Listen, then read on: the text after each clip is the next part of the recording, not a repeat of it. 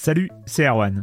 Je me permets ce petit message avant votre podcast pour vous parler du festival Silence on Joue qui aura lieu le 25 mai prochain à la Cité des Sciences et de l'Industrie à Paris.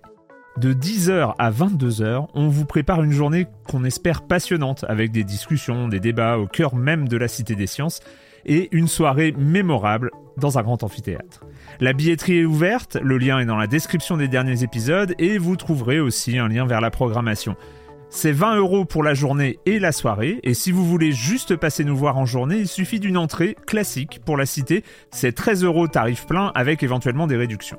C'est la première fois qu'on organise un truc pareil et on espère vraiment que vous répondrez présente et présent. En tout cas, nous, on a très envie de vous croiser de rencontrer celles et ceux qui nous écoutent chaque semaine. Rendez-vous donc le 25 mai et je vous laisse avec votre épisode de Silence en joue ou de la bande-annonce ou de Gâchette gauche ou de Dans la boucle. Enfin bref, bonne écoute. Hiring for your small business? If you're not looking for professionals on LinkedIn, you're looking in the wrong place. That's like looking for your car keys in a fish tank.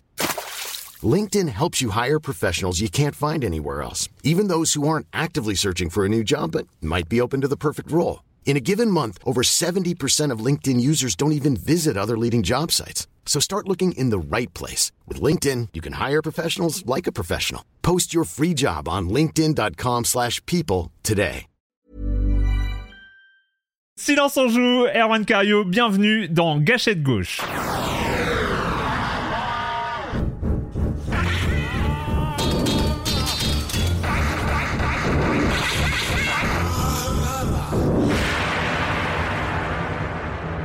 Bienvenue dans le neuvième épisode de Gâchette Gauche. Chaque dernier lundi du mois, nous débattons autour des grands sujets du jeu vidéo et accessoirement de son traitement médiatique. C'est une émission enregistrée en live sur Twitch, ça se passe maintenant, mais qui sera aussi disponible sur YouTube et en balado-diffusion dans le flux de Silence on Joue. Cette émission est construite comme d'habitude autour de deux grands sujets. Le premier, puisque c'est la dernière émission de l'année, concerne les mois qui viennent de s'écouler, ceux-là même qui ont vu la naissance de cette émission, mais contre toute attente, ce n'est pas le sujet. Nous allons parler de cette année 2023. Est-ce la pire des meilleures années du jeu vidéo? Et encore, on ne va pas parler des sorties microïds. Je vais clarifier le sujet parce que je sens que du côté de Kevin, ce n'est pas encore clair à, ce niveau-là.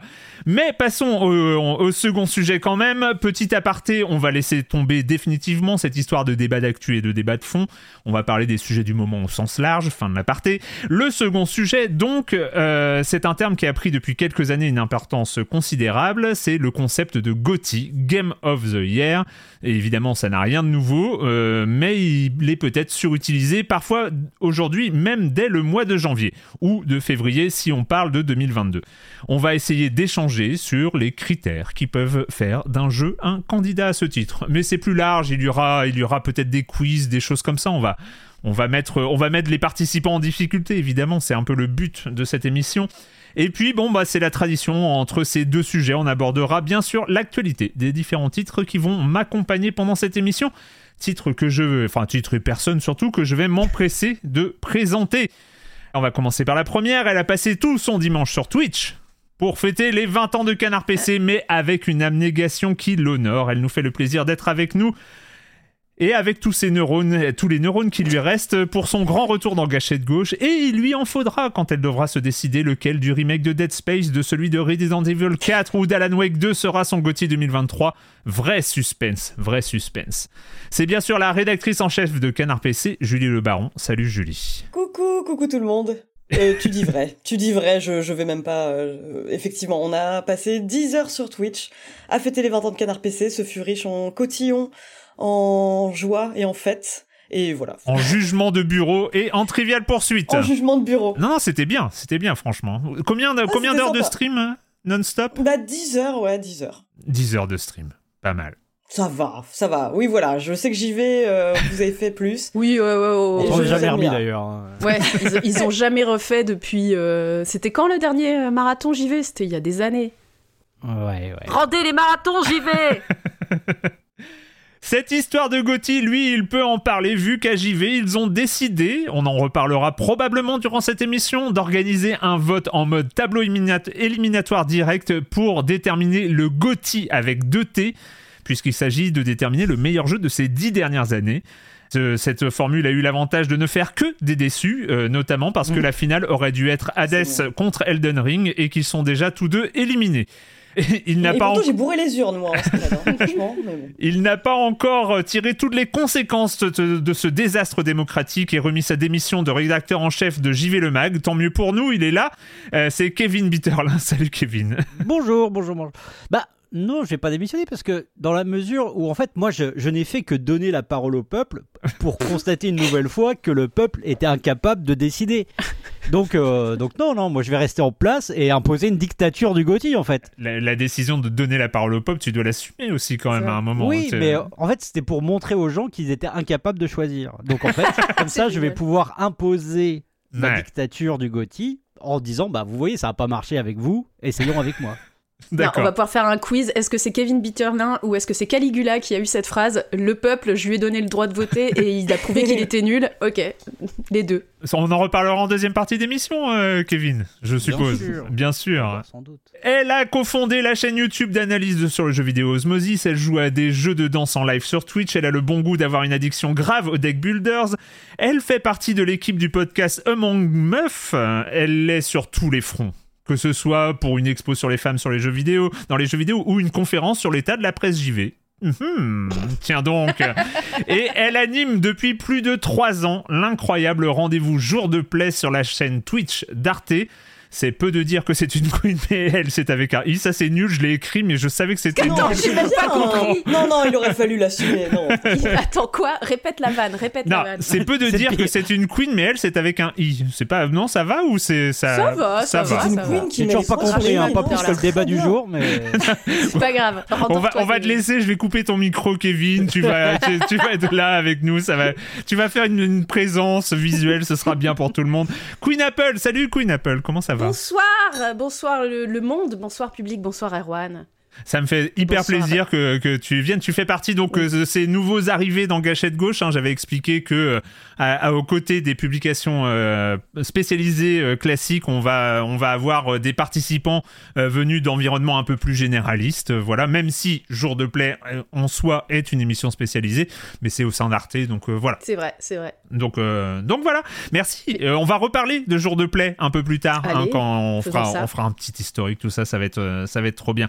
Écoutez, euh, on va pas attendre plus longtemps parce que je rappelle qu'on doit être, euh, on doit, hein, tu, tu t'as un, un dodo de prévu Ah, la à pression 15 que heures, vous bah voilà, c'est ça, ouais, t'as vu. hein, donc, euh, donc on va passer justement à ce premier des deux sujets. 2023, la pire des meilleures années du jeu vidéo. Alors, on va expliciter, hein, parce que voilà pour. S'il vous pour- plaît, oui. voilà. Oh, fond, ouais. Donc, bah, cette année, il y a eu euh, des grands jeux attendus, des grands jeux que euh, peu de personnes avaient vu arriver, et tellement de titres qui, qui ont déclenché cette même remarque. Quand même, quelle année? Bah, je sais pas vous, mais moi c'était le cas. Et puis, et puis. Tenez, euh, bah, ça date d'aujourd'hui. ByteDance, le propriétaire d'un petit réseau social appelé euh, TikTok, vient d'annoncer le licenciement de plus de 700 personnes dans sa branche jeux vidéo. Ce sont près de 8000 licenciements euh, dans l'industrie pour l'année 2023, d'après le site non officiel qui les répertorie, euh, 8000 licenciements contre 1000 en 2022. Dans Polygon, récemment, c'était euh, la semaine dernière, Jackin Vela, qui est un sociologue spécialisé dans le, secteur du jeu vidéo, euh, dit 2023 a été la période la plus volatile. Alors c'est une drôle, je ne sais pas si la traduction est exacte, mais bon, euh, euh, la plus volatile dans l'industrie du jeu vidéo depuis 15 ans. Euh, dans ce même article, Polygon parle par exemple de, euh, deux employés euh, qui ont été licenciés d'Epic en octobre, qui ont trouvé un tout petit peu douloureux que quelques semaines après leur départ, bah, Epic Games se, vantait d'avoir battu le record de nombre de personnes connectées à Fortnite le même jour. C'était le 4 novembre dernier. Et puis, on a aussi euh, cet exemple en mars dernier euh, d'Electronic Arts qui a licencié plus de 700 personnes, alors qu'au trimestre fiscal précédent, ils avaient euh, annoncé 1,3 milliard de dollars de bénéfices bruts. Voilà, donc ça, c'est un peu pour le, décor. Je pose le décor de cette année 2023. Avec avec d'un côté un côté des très très bons jeux, de l'autre côté des une industrie qui licencie énormément, et puis il ne faut pas oublier non plus dernier point, et j'en ai fini avec cette intro et je vais vous laisser la parole, mais avec bah, des indépendants aussi dont il faut parler, qui qui ont énormément de mal pour la plupart à à faire vendre à vendre leurs jeux et à, faire connaître leurs jeux surtout euh, par rapport au, tsunami euh, qui, euh, qui, qui débarque sur les plateformes. Moi, j'ai juste une question très large, justement sur ce sujet-là en particulier. Comment c'est quoi votre impression sur cette année 2023 par rapport à, ce côté un peu dissonant, euh, un peu bizarre euh, D'un côté l'industrie, de l'autre côté les jeux? Euh, Julie, toi, comment tu as ressenti? Aujourd'hui, on est presque à la fin de l'année. c'est quoi ce qui reste de cette année 2023 à ce niveau-là? Bah que c'était effectivement une année très bizarre parce que, enfin tu l'as bien dit, elle était à la fois ultra prolifique que ce soit aussi bien du côté des AAA, on a eu énormément de, gros jeux ultra attendus qui ont été très bien reçus par la presse. Comme Baldur's Gate, Zelda. Enfin, il y a aussi eu, il y a aussi eu des de très bons remakes. Tu les as cités également. Enfin, j'ai l'impression que c'était une année excellente en termes de, de créativité, de diversité, euh, en termes de, de jeux. Il y a aussi énormément d'indés euh, que j'ai trouvé géniaux cette année. Et par contre, côté coulisses, c'était vraiment une catastrophe. J'ai l'impression qu'il n'y avait pas une semaine qui passait. Enfin, le simple fait qu'il existe un site euh, qui recense les licenciements montre à quel point c'était une année sinistre. Enfin, je sais pas si ce site euh, est antérieur à 2023, mais j'ai l'impression qu'il ouais, n'y avait pas une semaine qui passait sans qu'on apprenait euh, des histoires de restructuration.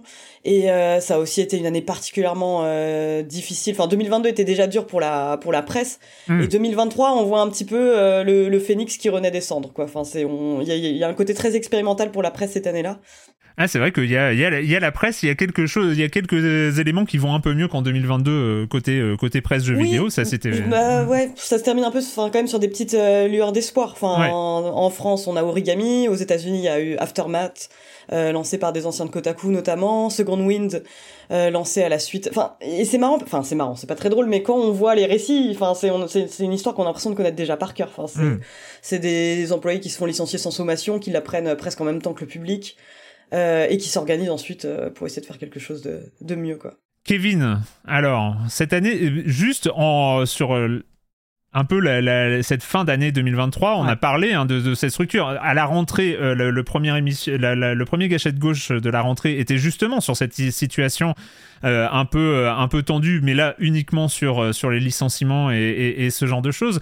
Mais aujourd'hui, est-ce que toi aussi tu as ressenti ce truc ou quand même au niveau des jeux en termes critiques purement essayer les jeux, en parler et tout ça, c'était quand même une année plutôt agréable, mais le reste ça pose question quand même. Ouais, ouais, ouais. Bah, en fait, le truc, c'est que. Alors, je suis pas du tout euh, économie, j'ai pas forcément réfléchi énormément à la question, comme euh, vous avez pu le, comprendre, mais il y a un truc qui me semble clair et qui a d'ailleurs été plus ou moins corroboré par. Euh, par le SNJV qui, a, qui a rendu les résultats de son enquête annuelle il n'y a pas si longtemps, c'est qu'en fait là on arrive à la au bout en fait de la période de, de bulle euh, de félicité euh, du Covid en fait. Alors hmm. ça, peut être bizarre. ce que j'allais dire Kevin, il hein, a pas de ah bah, je suis désolé, je suis désolé mais euh, effectivement c'est un peu ça qu'on observe, c'est-à-dire que à la fois pour, pour tout ce qui va être qualité des jeux et aussi contexte économique et, et social, c'est-à-dire que on avait donc cette période du Covid qui a pousser les gens à investir à ce moment-là, à créer, euh, et tous ces projets eh ben, arrivent à terme et donc sortent dans le commerce. Euh, plein de jeux qui auraient même pu sortir avant, qui ont été repoussés, etc. Et en même temps, eh ben, comme on est à la fin de cette période-là, euh, c'est pas si étonnant, même si c'est regrettable, de voir bah, les entreprises lâcher du lest, puisque en fait tous ces projets qui, qui avaient été en gestation pendant à partir de 2020 notamment, et euh, enfin avant 2020 et pendant 2020, euh, bah, sont sortis et du coup euh, on est on est sur cette sorte de, de bulle qui a éclaté et, et ça lâche du lest un peu partout quoi. C'était exactement ce que tu voulais dire, mais tu peux le répéter si tu veux. Euh. Je peux le répéter, c'est vrai, j'ai le droit. Euh, non, mais je vais surtout rajouter du coup que euh, c'est vrai que c'est une année assez sinistre en termes de licenciement, etc. D'ailleurs, t'as pas cité Embracer, moi je découvre chaque jour, chaque jour. Ah, ce studio en fait c'était Embracer ouais, Qui est un cas vraiment très très marginal pour le coup, mais. Mais très violent. Ah oui, alors d'une violence inouïe. Une mais... violence inouïe, je trouve. Et euh, en revanche, c'est aussi une année qui a vu beaucoup de, de syndicats. Enfin, c'était déjà un peu commencé euh, l'année dernière, mais euh, effectivement, plus on précarise les travailleuses, plus heureusement ces gens commencent à être. à savoir se défendre en fait et il y a eu beaucoup de syndicalisation mm. du milieu j'ai l'impression beaucoup de syndicats qui se sont lancés et, et ça fait un peu plaisir parce que ce que tu disais de se faire virer sans sommation, tout ça, il y a Sega of America qui a voulu faire ça avec euh, Sega of America qui cet été avait accepté le syndicat proposé par ses salariés, hmm. nanani nanana, qui cet hiver, maintenant que euh, il y a plus euh, plus personne ne fait attention à eux, en gros, s'apprêtait à les licencier tous en fait les Super. Et bah euh, heureusement ils y sont pas arrivés quoi, mais euh, hmm. c'était vraiment comme tu dis tout le monde l'a appris au même moment, euh, enfin sale, vraiment hyper sale. Donc il y a un peu pour être un peu le, côté positif de ce qu'a dit Kevin, c'est ouais il y a un peu de de, de, de lueur d'espoir comme tu disais tout à l'heure sur le fait que les les idées avancent et les salariés se renforcent aussi un petit peu. Ouais, c'est vrai. Bah, pour en rester vraiment sur ce côté euh, très français et continuer de, de creuser euh, les résultats de l'enquête euh, du, du, SNJV qui, qui est pour le coup assez enrichissante, c'est qu'effectivement d'un point de vue... alors comment ça s'appelle la, la, fameuse... la, la fameuse... Non, non, non, non. Euh, en fait, as une politique euh, sociale dans les entreprises. Euh, j'ai plus l'acronyme en tête, mais on voit que ça, ça progresse de tout ce qui va être combat social ou, ou sociétal. ça, c'est vrai que ça, ça, progresse énormément dans les entreprises, que ce soit de, la réflexion par rapport à l'environnement, par rapport à l'égalité des salaires, aux violences sexistes, sexuelles, etc. D'un autre côté, euh, l'autre, euh, l'autre conclusion euh, qu'on voit clairement et qui est peut-être aussi une, conclusion par rapport à tout ce qui s'est passé ces dernières années, c'est que c'est la précarité en fait du, travail dans, l'industrie du jeu vidéo qui se renforce. Il y a moins de CDI, beaucoup plus de contrats courts, euh, a fortiori sur le, pour tout ce qui va être euh, pour les juniors, euh, les, les, débutants, qui vont avoir soit du CDD renouvelable, soit un contrat qui va les lier jusqu'à la fin de tel projet hmm. sans certitude d'être prolongé derrière.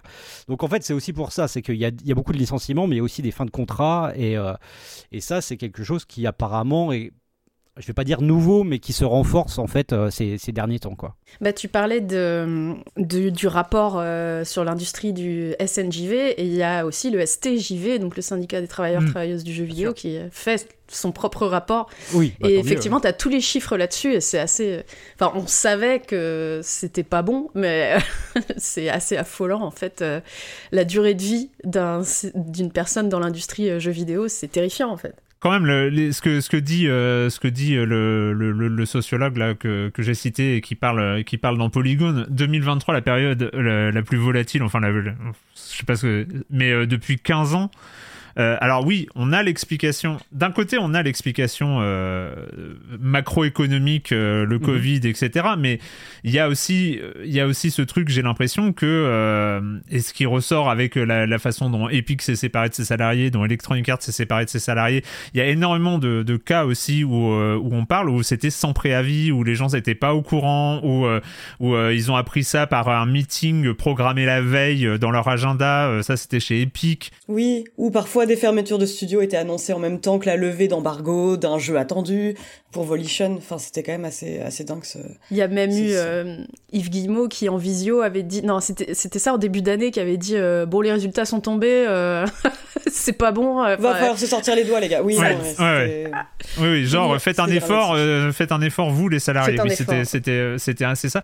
Mais on a un peu l'impression qu'on a, même si on peut parler de, l'explication économique des, des, sous qui sont arrivés après le Covid, qui sont plus là, etc.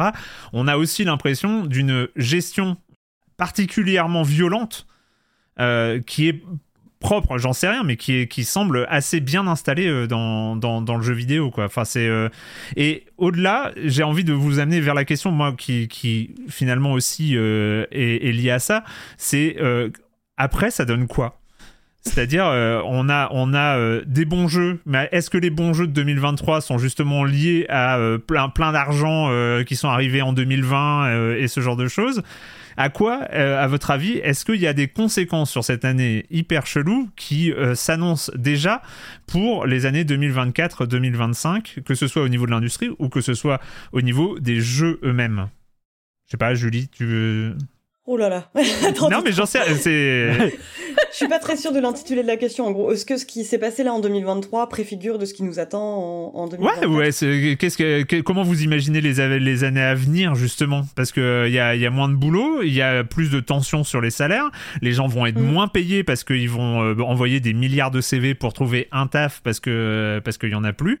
Et, euh, et du coup, enfin, il y a, y a, quand même quelque chose qui, euh, en termes général sur l'industrie euh, peut avoir des conséquences. Enfin, je... Bah alors justement, là, autant cette année, j'ai l'impression qu'on était dans une sursaturation constante de sorties. Enfin, vraiment, c'est même une période où pendant l'été, le moment où on se dit, eh, on va peut-être pouvoir prendre un petit peu de vacances, il y avait des sorties en permanence. Là, j'ai l'impression que ça s'est un petit peu calmé et encore en face sur le un petit peu en novembre.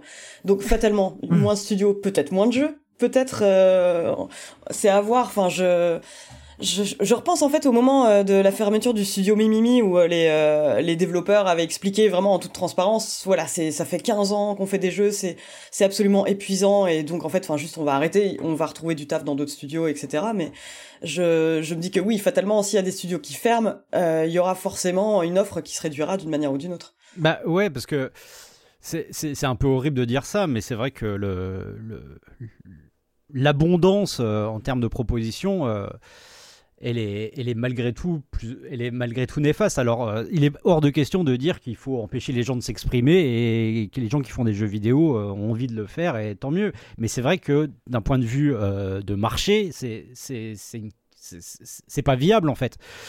Et qu'est-ce qu'on peut faire par rapport à ça oui, peut-être plus de curation, plus de choses comme ça, essayer de vraiment de trier le, le bon grain de livret et d'arriver à vraiment arriver à mettre en avant euh, les, projets qui, méritent euh, une exposition.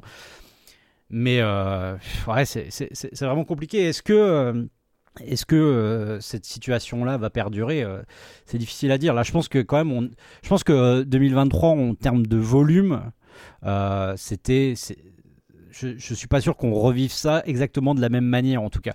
Parce que non seulement peut-être pas en termes de, volume global, parce qu'il y aura toujours euh, des pelletés de, petits jeux qui sortent, mais, mais euh, disons qu'en termes d'aboutissement d'énormes projets qui étaient là en gestation depuis pratiquement 10 ans pour certains, euh, ouais.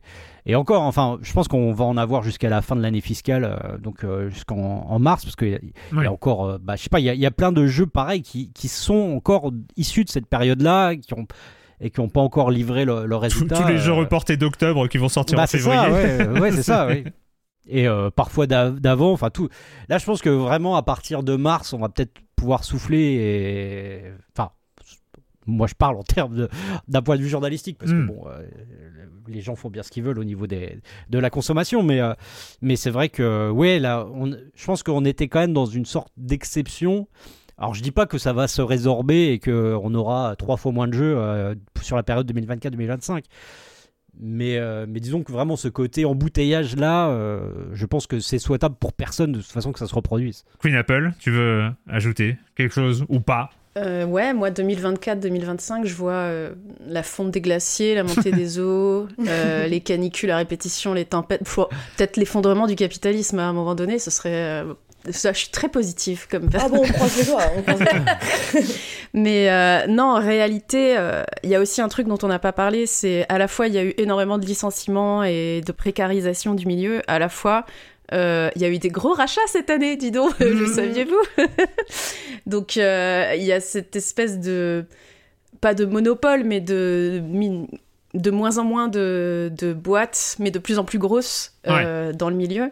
Et, euh, et c'est peut-être aussi pour ça qu'il y a eu énormément de licenciements, parce que quand tu as des postes en double, eh ben, il y en a forcément au moins un qui va sauter. Euh, et après, qu'est-ce que ça va donner pour le futur? Je pense plus à... Vu qu'on est sur des questions de...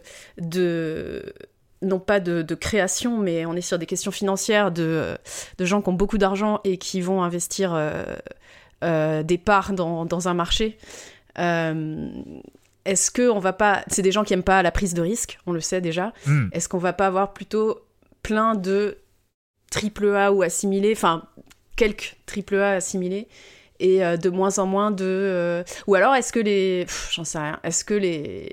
L'idée même de, euh, de se barrer de cette précarité intense et, et d'aller faire son propre studio, ça va. euh, il y a, je sais pas, il y a plusieurs routes hein, qui se décident et vraiment, euh, n'étant pas Bah. Madame Irma, je.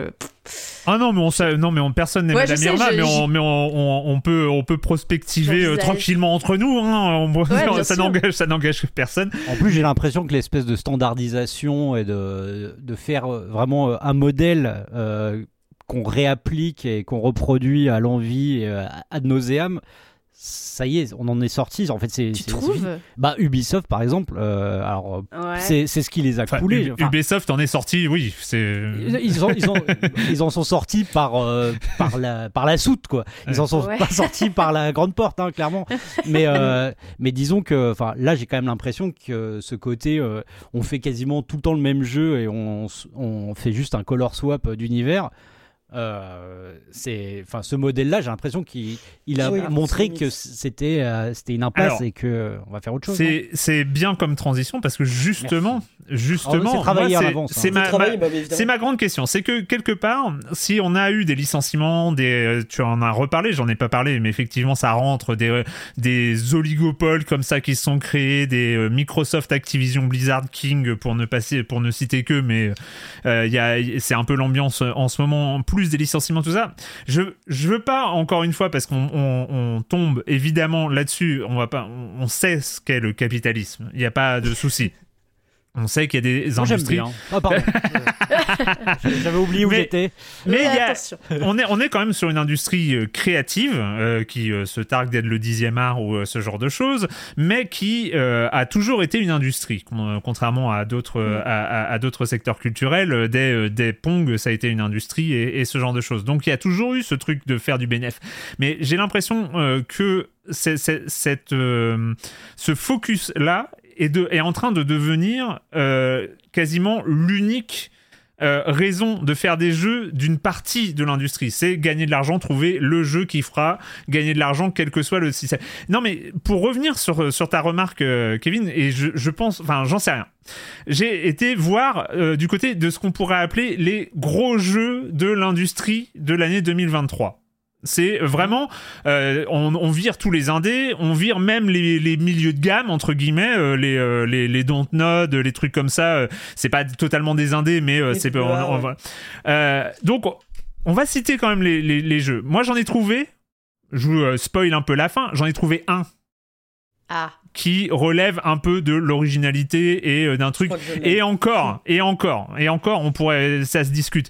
Mais on a Dead Space. Forspoken, Hogwarts Legacy, RE4, Wild Hearts, Monster Hunter, euh, Wolong, euh, Bayonetta Origins, donc un nouveau de licence, Dead Island 2, euh, Star Wars Jedi Survivor, bon en termes d'originalité, Minecraft Legends, Redfall, TOTK, Street Fighter 6, Diablo 4, FF16, Baldur's Gate 3 qu'on pourrait quand même mettre dans l'originalité, mais est-ce qu'on ne faut pas le Mm. sortir du, de, de, de ce que a sorti l'industrie parce que c'est tellement un- une anomalie en, en- en soi. Starfield, Pikmin 4, euh, MK1, Assassin's Creed Mirage, Spider-Man 2, euh, Super Mario Wonder, Alan Wake 2. En gros, ça c'est ce que l'industrie, le secteur a sorti. Et il y a Hi-Fi Rush. Allez, allez, je mets Oui. Hi-Fi Rush. Euh, Hi-Fi Rush, ok. Hi-Fi Rush, c'est un truc sorti par un, un gros, euh, un gros éditeur, un gros truc euh, qui ressemblait pas vraiment à, à quelque chose qu'on connaissait déjà. Est-ce que, on n'est pas là en train de voir une industrie qui se concentre sur des recettes quand même? Et, euh, et laisse finalement toute la créativité, et tant mieux, mais à, à un secteur indé qui, lui, est en galère aussi de son côté. C'est une question, mais est-ce que est-ce que c'est pas lié tout ça, le, le, le, le truc d'avoir euh, des, des, des modèles d'un côté et euh, de Ouais, je trouve qu'on est entre les, le- les AAA, c'est beaucoup de, effectivement, comme tu disais, de licences, de suites et aussi de remaster. J'adore euh, Resident Evil 4, mais euh, on, on Oui, en refait. d'originalité. ouais, oui. c'est ça. Enfin, on reboucle quoi tout le temps là-dessus. À un moment, peut-être faire des nouvelles choses, ce serait intéressant. Et ce qui me surprend aussi, c'est qu'on entend de moins en moins parler des programmes qu'il y avait dans pas mal de boîtes d'éditeurs surtout. surtout. Il y avait des programmes justement pour les, les, indépendants, pour les petits jeux. C'est comme ça qu'on a eu Way Out et tout, enfin ce genre de. ou même la suite là avec les, le couple, enfin bref. Mais chez Ubisoft, pendant quelques années, il y avait. Il y avait, il y avait Ubisoft, il y avait EA, il y avait, je sais plus, il y en avait pas mal quoi. Et j'ai l'impression qu'on en entend plus trop parler, alors que ça me paraissait être un bon système entre guillemets euh, de faire des euh, effectivement des suites des licences que tu veux qui euh, qui sécurisent en tout cas qui rassurent l'investisseur et, et, par derrière quand même filer un peu de budget à des indépendants en leur laissant faire leur truc pour bah ça sert aussi de R&D j'imagine et de tout un tas de choses pour faire naître des petites pépites et se donner une belle image et tout ce qui va avec. Donc je suis très surprise qu'on ait eu peu de ça. On en entend de moins en moins parler de ce système là oui, il y en a eu hein, cette année. Hein. Mais euh, bah, genre euh, les EA Originals, là, ils en ont sorti un de jeu. Euh, on, l'a tous oublié déjà. Et d'ailleurs, je pense que personne n'y a joué. Bah, le Immortal of Aveum. Ah oui. Ah mais ils n'ont pas voulu qu'on y joue. Hein. Non, non. Ils, ont, ils, ont, vraiment, ils voulaient vraiment pas qu'on y joue. Mais, hein. c'est genre. Après, c'est peut-être aussi parce que justement, comme le marché était déjà saturé, peut-être que ces projets-là ont été décalés sans qu'on le sache. Mm. C'est pas forcément des projets qui sont médiatisés et, marqués, enfin, dans la campagne marketing, comment s'y tôt quoi. Donc bon, ça, ça je sais pas. Après, euh, ce, ce côté-là, euh, pour le coup, euh, j'ai envie de, j'ai envie de défendre 2023. Allez, vas-y. Non, mais non, mais je, veux dire. ah non, mais moi je, trouve que c'est ceux que j'ai cités, c'est pratiquement que, de, non, des bons jeux. Ça que hein. je veux dire, c'est que j'ai envie de prendre la défense de 2023 parce que je trouve que c'est un nombre assez joli. je veux dire, il faut pas accuser 2023 de mots qu'on a déjà pu observer plein de fois. Ce côté, enfin, ce que tu as listé, Erwan, je pense qu'il y a, a d'autres années où on pourrait établir à peu près le même constat de se rendre compte que sur les 15 euh, ou 20 plus gros jeux, en tout cas les jeux euh, qui ont embarqué le, plus gros budget, euh, c'était des licences qu'on connaissait déjà. moi, j'ai, enfin, c'est pas si grave que ça que, enfin, c'est pas si grave. En fait, ce qui, c'est moins grave que. Euh, pardon, je, reformule parce que ce sera coupé au montage. Mais bien sûr, ce sera coupé au montage. le montage, c'est demain, c'est en stream pour ceux qui la fatigue. La yes. Bonjour le stream. Non, mais en fait, ce que je veux dire, c'est que c'est pas si grave qu'un jeu prenne euh, un nom hyper connu, tu vois. Mais c'est pas pour autant que la proposition en tant que telle ah non, euh, va bien pas sûr. être originale. ah, tu parles de Baldur's Gate. Bah, non, mais non, Super Mario Wonder ou Zelda, oui. Il n'y a pas eu vraiment de foutage de gueule. En tout cas, je trouve dans les remakes, les suites, il y a eu une créativité dans le recyclage. Enfin, pour euh, pour résumer. Enfin, Tears of the Kingdom, j'ai pas l'impression qu'on soit moqué de nous. Bah, non, voilà. Le Alan Wake 2, j'ai pas l'impression qu'on soit moqué de nous, mais on va finir si, sur un ça pour le coup, Kevin. C'est un autre débat, mais euh, c'est de l'upcycling du coup. C'est plus du recyclage. Non, mais voilà, c'est juste en fait, on s'appuie sur une licence parce que ça rassure tout le monde, ça rassure le consommateur, ça rassure les investisseurs en fait, c'est ça. on s'appuie sur, on s'appuie, voilà, on s'appuie sur euh, sur un nom, mais ça n'empêche pas qu'à l'intérieur de ta proposition, tu peux faire preuve de liberté, d'audace, etc. C'est euh, Là, je pense qu'en en fait, on n'est pas sur un problème de, de, créativité, c'est juste un, problème de, ouais, de, courage peut-être, ou de, mais euh, c'est de la sécurité, c'est de la sécurité, ouais. Ouais, mais c'est aussi une année où on a pu constater que, bon, bah, effectivement, des licences déjà bien installées, enfin, c'était pas non plus euh, un succès. Euh, enfin, je veux dire, reposer par exemple sur une adaptation de licence. Enfin, c'est une année où on a eu à la fois bah, Tears of the Kingdom qui est considéré euh, plus ou moins de manière unanime comme une excellente suite créative qui hmm. pousse qui pousse la formule du premier qui était déjà hyper révolutionnaire en son temps un peu plus loin c'est aussi une année où on a vu des, des, des remaster collection HD euh, un peu fainéantes et euh, je pense que justement enfin le ça suffit plus en fait de s'appuyer sur une licence déjà existante pour avoir un succès. Ça suffit plus d'adapter euh, une licence ultra connue et, prolifique comme Tintin pour avoir un jeu à succès. Enfin, non on avait dit qu'on parlait pas de Microids non mais c'est le premier exemple qui m'est venu en tête. d'accord ok. C'est non, et je trouve que l'exemple d'Ify Rush que tu cites est intéressant parce que justement, oui, c'était le Shadow Drop qu'on a eu de la part de Bethesda, bah, c'était un peu fortuit parce que euh, c'est Tango Gameworks, en gros, qui était plutôt spécialisé dans les survival euh, euh, comme The Evil Within et qui se sont dit, bah oui, en fait, on n'est pas du tout connu pour ça. Les gens vont plutôt être craintifs quant à l'idée qu'on tacle un, tout nouveau genre qui ressemble pas du tout à ce qu'on a fait. Et en fait, vu que le jeu est plutôt visuel et marche bien, et eh ben on va le balancer comme ça, avec une démo directement jouable. Enfin, c'est intéressant de se dire que euh, ils ont décidé de ce shadow drop euh, parce que euh, ils avaient peur de comment les gens prendraient cette nouveauté parce qu'on est tous bien assis sous notre plaid avec nos avec nos charentaises finalement. Mais, mais c'est marrant parce que Kevin, donc toi, tu, tu trouves que c'est dans la continuité finalement qu'il n'y euh, a, pas, euh, a pas une sorte de paradigme qui se joue euh, en 2023 qui peut, changer la, qui, change, qui peut changer la donne. Je te dis, c'est enfin, c'est exacerbé cette année pour les raisons qu'on a pu évoquer plus tôt dans, dans, cette émission, mais, mais j'ai pas l'impression qu'il y ait. Oui, non, il n'y a, pas une révolution.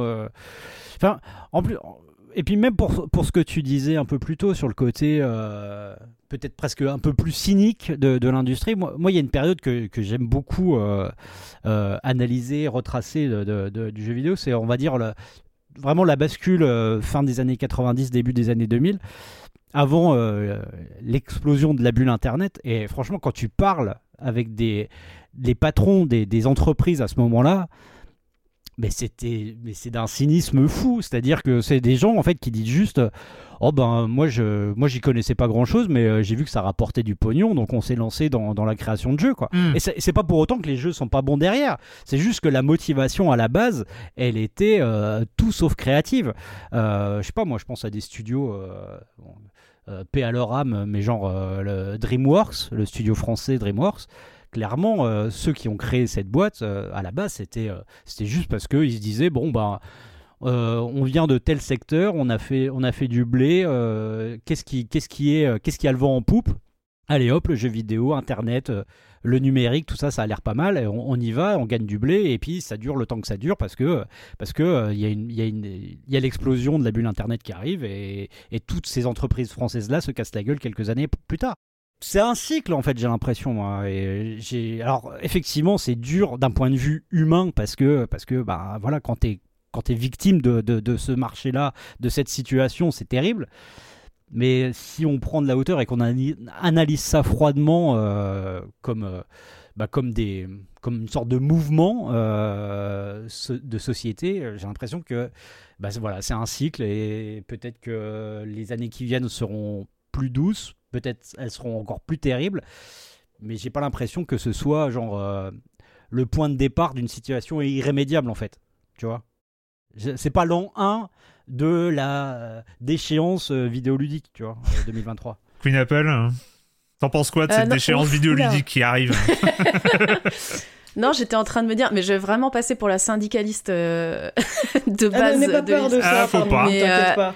non, mais j'écoutais sagement Kevin, hein, vous l'avez constaté, et j'étais en train de me dire, effectivement, le coût humain, il est énorme, hein, parce que les burn-out, bah, ça détruit bah des vies, ça détruit des familles et tout. Mais euh, d'un autre côté, comme je disais au début, les gens sont de plus en plus syndiqués, surtout cette année, et, on, et grâce aux réseaux sociaux, etc., en fait, on en sait de plus en plus sur nos droits, on est de plus en plus rapprochés pour le meilleur et pour le pire. Euh, et je pense qu'il y a de la diffusion d'idées euh, de par les réseaux sociaux. Et je pense du coup que la conséquence de ça, ça va être que, j'espère, les gens vont peut-être moins se laisser faire aussi. Hmm. petit à petit.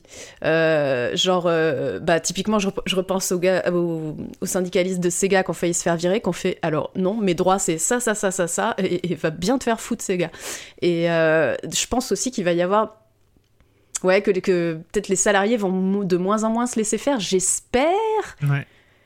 J'espère. Et du coup, euh, ce cycle-là, euh, ouais, peut-être qu'il va, eh bah, comme la presse, peut-être qu'il va euh, plus ou moins se briser et se transformer. Les gens vont partir, faire leur propre truc. Euh, voir monter des, des scopes, enfin l'équivalent de des trucs un peu où tout le monde à part égale hmm. fait la, tout le monde est salarié, tout le monde est patron. Euh, je rêve d'une ZAD. je suis en train de. Le jeu la ZAD du jeu vidéo. ZAD, c'est très très bien ça. C'est très très bien. Je suis... Mais non, mais pour le coup, pour le coup, ça me fait plaisir aussi d'avoir d'avoir un, un, autre son de cloche parce que moi, c'est vrai que j'ai une sorte de vision ultra pessimiste euh, de. En fait, je me souviens quand même qu'il y a pas, c'était pas il y a une éternité, c'était euh, il y a 3, 4 ans, etc. On parlait dans l'industrie du jeu vidéo, il y avait un focus qui était fait sur euh, sur la créativité des gens, sur euh, avoir les euh, il y avait des éditeurs, des studios qui s'arrachaient, des gens qui étaient censés apporter de la créativité, apporter du talent, avoir de l'expérience, etc. Et que aujourd'hui, suite à ce qui s'est passé, on va être dans une tension au niveau de l'emploi. On a l'impression que les gens ne comptent plus tant que ça. Euh, je sais plus quel éditeur euh, a viré tous ces seniors euh, qui c'était un gros, c'était pas BioWare ou je sais plus. Enfin, il y, a eu des, comme ça des, des, des, des, licenciements de seniors, de gens qui avaient une culture, qui savaient faire des jeux et proposer des choses nouvelles, etc. Et j'ai l'impression quand même que le focus capitalistique, je sais encore, j'ai pas envie de, de, de, j'ai pas envie de faire euh, l'anticapitaliste de base et on sait ce que c'est le capitalisme. et, non non, ça, même quand t'étais pas là, t'inquiète. Hein. euh, mais euh, mais mais le, le, le truc c'est que l'industrie du jeu vidéo a toujours été capitaliste, mais ça a été une industrie créative, culturelle à un moment. Et j'ai l'impression que ce truc-là est en train de switcher euh, vers. Euh, alors, il y a eu, euh, il y a eu le, truc des jeux-services dont ils reviennent plus ou moins et ce genre de choses parce que c'est pas si facile que ça de faire de, gagner du pognon avec un jeu-service. Mais j'ai l'impression comme ça qu'il y a un assèchement Enfin, j'ai peur d'un assèchement parce que d'un côté, les, que les indés, les indés, oui, faire son studio à soi. Je, désolé, je parle trop, mais euh, faire son studio à soi, c'est super, c'est une bonne idée, une scope et, tout ça. Sauf qu'on voit bien que les indés, ils sortent des super jeux. Et euh, sauf que si t'as des certains un certain alignement des étoiles, type Chance of Scénar ou type Stray ou type euh, d'autres, pour ne parler que des jeux français, c'est compliqué, quoi. donc je, je sais pas. Julie, pardon, je t'ai interrompu. Non, non, non, non, pas du tout. Euh, non, je suis d'accord avec, ce constat. C'est un moment, je voulais rebondir. C'est juste que j'ai l'impression qu'à un moment, donc il y a eu un sursaut collectif autour de la question du crunch. Il y a eu des initiatives euh, plutôt euh, intéressantes mises en place, comme des réflexions autour de la semaine de 4 jours, des réflexions par rapport au mm. télétravail, est-ce que ça pouvait permettre aux employés de travailler plus sereinement sans avoir à passer deux heures dans des transports. Et que d'un coup, bah, paf, on a arrêté de, de parler de tout ça, quoi. Enfin, je Là, on se concentre beaucoup, bah, effectivement, sur les problèmes d'acquisition, de, concentration, de restructuration. Mais pour ce qui est de la, ouais, enfin, je, c'est bizarre. C'était pour vous partager mon pessimisme et ne pas le garder pour moi. bah, parce que moi, j'ai des envolées d'optimisme. Je me dis c'est super, il se passe quelque chose là. Et après, bah, avoir l'impression que tout ça euh, retombe malheureusement comme un, comme un soufflet, quoi. Il y a même eu une période où, enfin, c'était presque un argument, enfin, un argument commercial pour certains studios de se positionner comme des studios qui ne crunchent pas. Enfin, c'est, mm. bah, passé. Bon, alors, mauvais exemple, mais c'est le cas de Colossal Order, par exemple, qui euh, ont sorti City Skyline. C'est, euh, c'est un studio qui ne crunch pas, qui est connu pour ne pas cruncher, mm. et qui a sorti un premier jeu excellent. Je dis mauvais exemple parce que euh, moi, j'ai envie de les défendre, et le deuxième jeu est sorti dans un état discutable. Déplorable, pardon.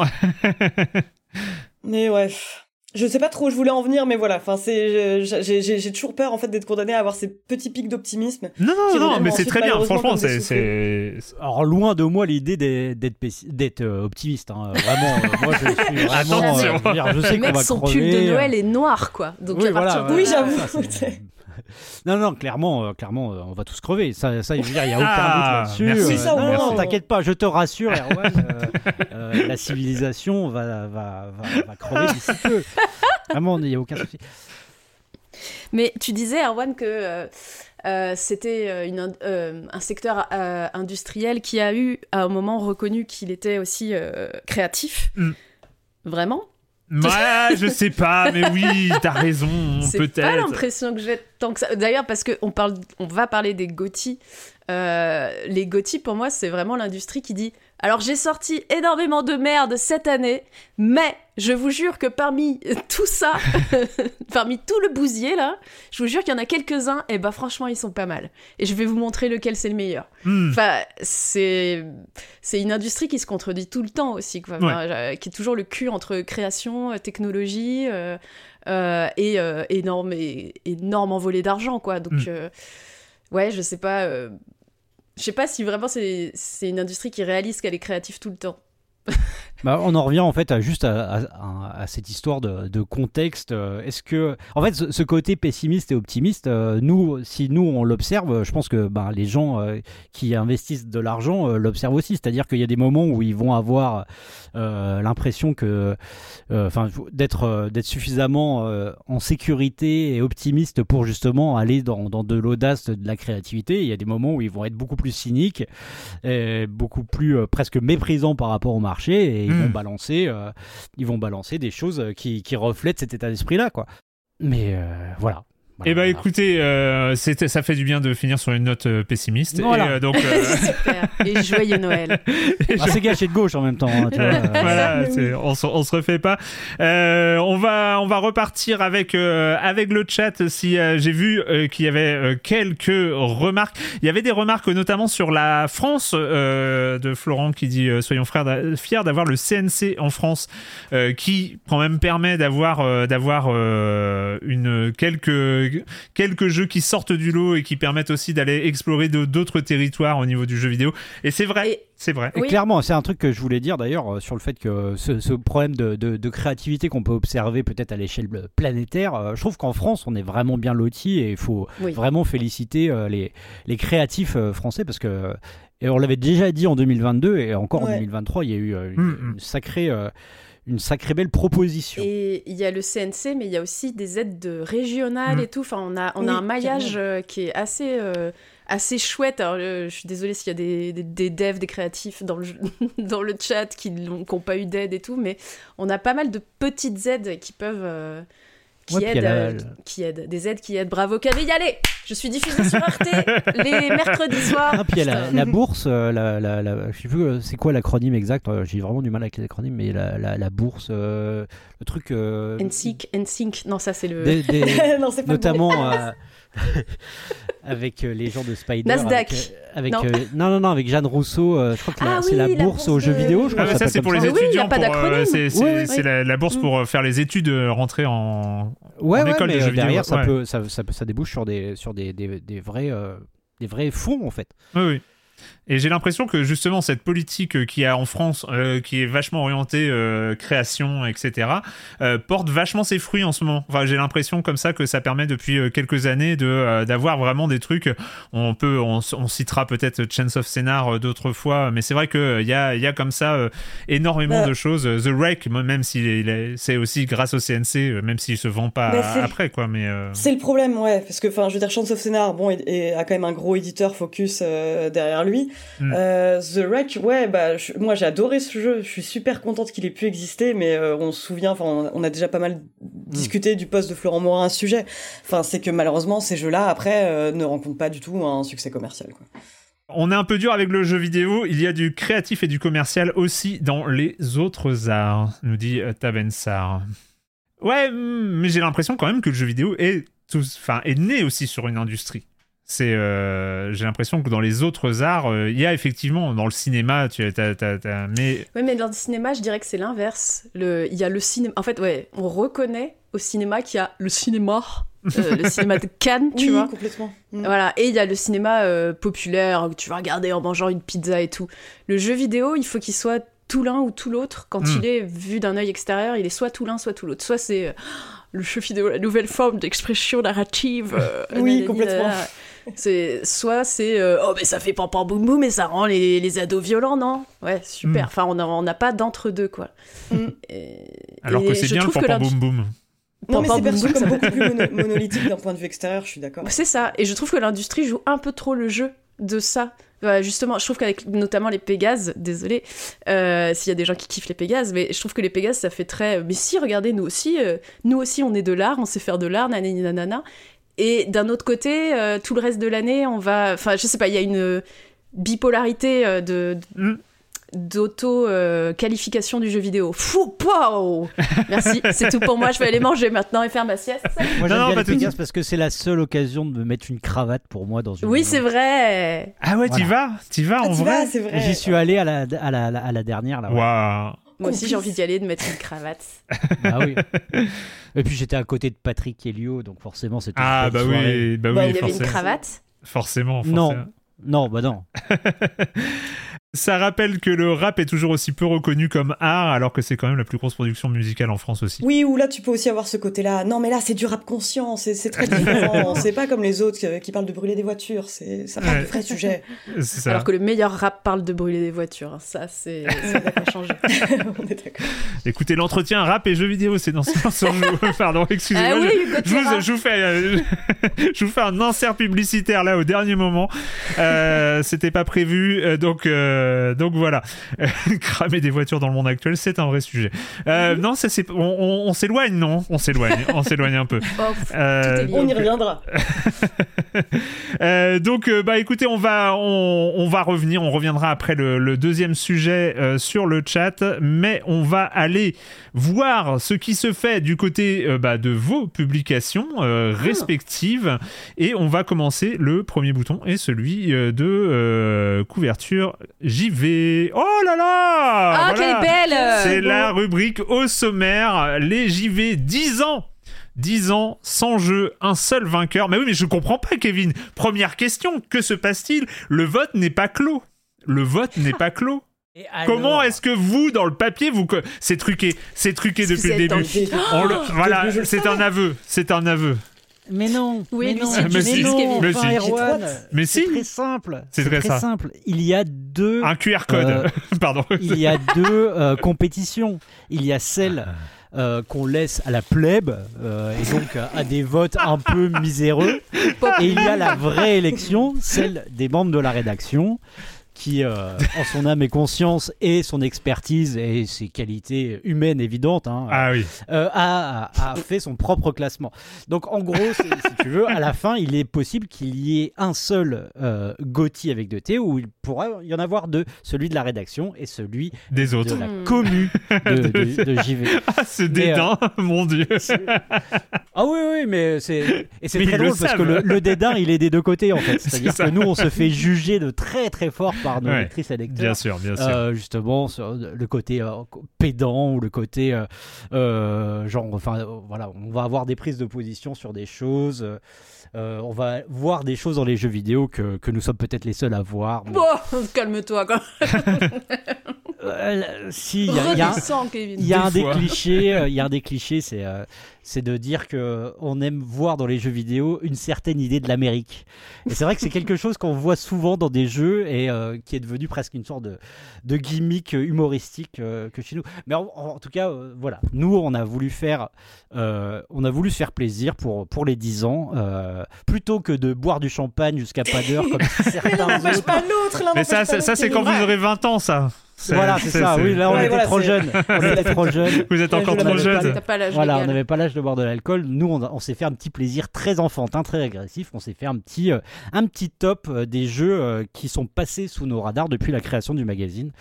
Et, et du coup, on, on, en a établi au final un classement de 100 à 1 en en essayant de prendre en compte euh, l'avis effectivement des personnes qui sont toujours à la rédaction, mais aussi euh, prenant en compte ceux qui sont passés par la hmm. rédaction. Essayer de faire quelque chose, un mix comme ça qui, est assez, qui reflète assez bien euh, l'état d'esprit de la rédaction ces dix dernières années. Et imagine le, le gagnant, c'est un jeu qui est sorti mais il y a dix ans. Ça veut dire qu'il y a eu que des jeux moins bons derrière. Bah, Imagine. C'est Imagine. En même temps, on a plus de recul, tu vois. Ouais. Tu vois, ça peut pas être Baldur's mm. Gate, tu vois, clairement. Euh, bah, non, bah non, non, non, non. Baldur's Gate. N'achetez pas ce magazine. Baldur's Gate, euh, c'est impossible, on n'a pas de recul. Euh, seul truc qu'on trouve à dire sur le jeu, c'est que c'est super. Baldur's Gate qui est quand même donc côté côté côté côté vote démocratique, donc réellement démocratique. Baldur's Gate est encore en compétition, vient d'éliminer Elden Ring dans un duel au sommet. Alors, ils sont encore quatre. Je crois qu'on est en, on est en, demi-finale. Donc, euh, je crois qu'il y a du Baldur's Gate et du Zelda avec le duo euh, Tears of the Kingdom, Breath of the Wild. Ça, qui vont s'affronter. Il y a euh, The Last of Us 2, non? Yes. Et quoi, Disco Elysium, où il est encore là Exactement. Voilà. donc, on est quand même sur du lourd. On est quand même sur du lourd. Oui, au final, au final le peuple a pas tout à fait le peuple a bon goût, c'est bien. Euh, donc, euh, et euh, autre chose dans ce numéro 104 à signaler Oui, bien sûr, ça, n'occupe pas tout, tout, tout, le magazine. C'est ce classement. Donc, on revient effectivement rapidement sur les jeux qui vous vous en doutez bien, euh, s'ils sont parmi les, meilleurs jeux de la décennie, euh, forcément, ça veut dire qu'on en avait déjà parlé, donc on n'a euh, fait pas une critique a posteriori, on revient, rapidement sur, les jeux dont on parle. Et sinon, oui, on parle de plein de choses. On parle de randomizer, c'est un papier super intéressant sur la pratique du randomizer dans, le jeu vidéo. cette idée qui compatible parfois avec le speedrun, mais de refaire des jeux avec des éléments complètement, complètement random, hein, justement. Oh, ah, les, les, les, speedrun Elden Ring random, c'est. Bah voilà, ah il y en a d'autres sur du Pokémon, sur des vieux Zelda. Il y, a plein de choses comme ça. On parle, on parle de ça. On a. Ah, cool plein de choses. Le magazine sort, euh, sort cette semaine. Ça sort cette semaine et la couverture en avant-première. Si c'est pas beau, ça. Et je, je, fais, on fait un bisou à Oprime, euh, notre ami Évidemment. Oprime qui a, qui est qui en grand fan de catch devant l'éternel, euh, c'est nous a, nous a proposé ce, petit, cette petite affiche. Sachant qu'il existe la vraie version sur Internet, hein, avec le boule de gens vidéo. Et un certain euh, Chris underscore JV nous dit qu'il y aurait une très belle interview du créateur de Cocoon, euh, Jeff Carlsen. Bon, je je sais pas d'où il tient cette information, mm. mais euh, mais c'est à, signaler.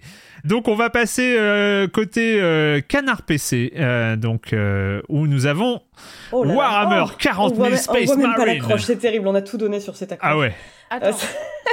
du haut de ces tyrannides, 40 millénaires vous contemplent. Ah, écoute, euh, ça, ça a été bien 10 euh, secondes de brainstorming. on était mort de rire, et puis après, tu le vois imprimer.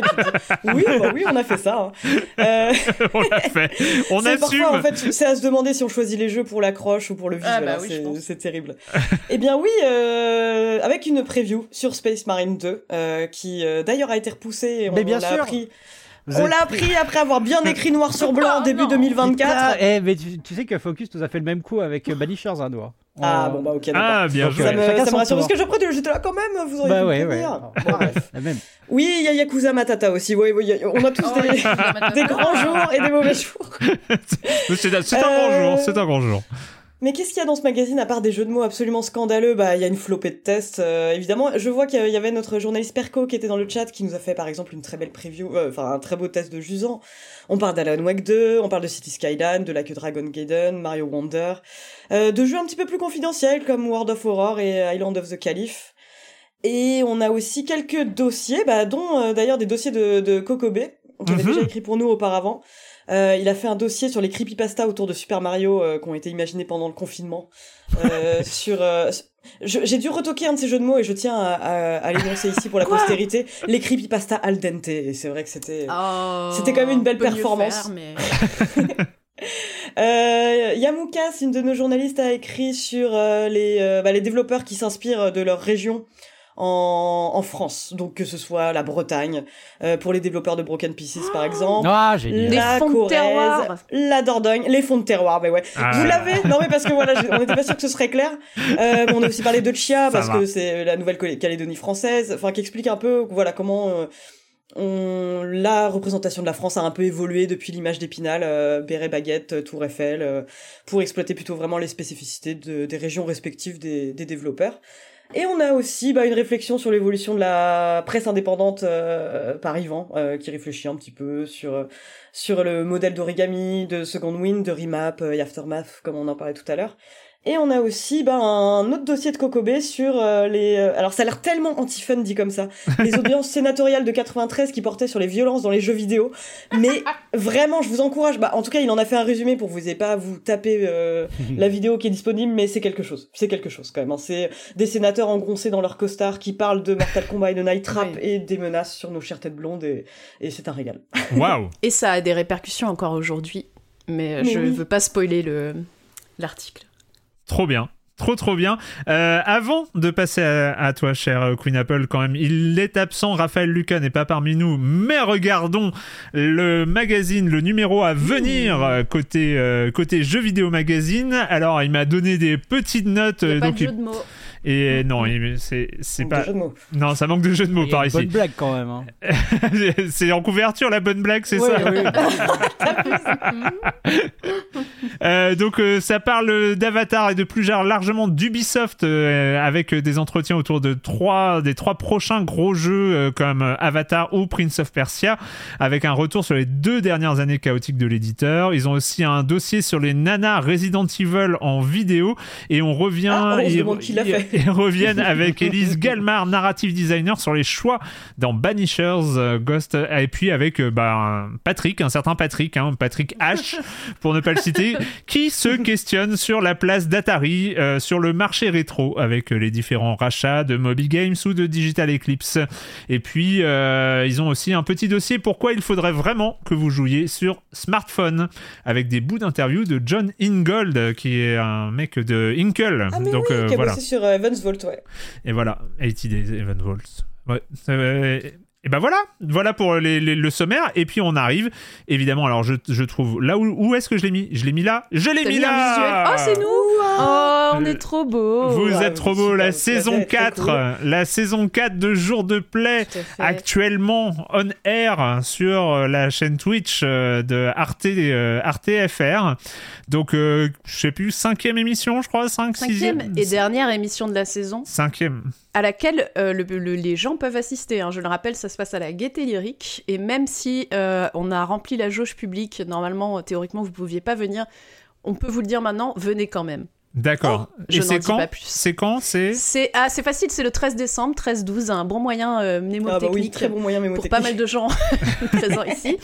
13 euh, décembre à 18h30, euh, il faut venir un peu plus tôt pour être assis dans les beaux canapés et vous serez juste en face de nous, on se fera des clins d'œil, on s'amusera et puis ce sera sympa. Et et et je peux vous dire qu'il y aura de la magie dans cet épisode. Ça oh va être bah. magique. Trop bien. Venir, et ben en fait là tu m'as tu m'as refroidi quoi. Ouais, c'est très bien. T'aimes pas la magie Mais le ça mec. Fait peur la magie. Le mec, son pull de Noël est noir, il parle que de trucs déprimants, il a peur, de la magie. Euh...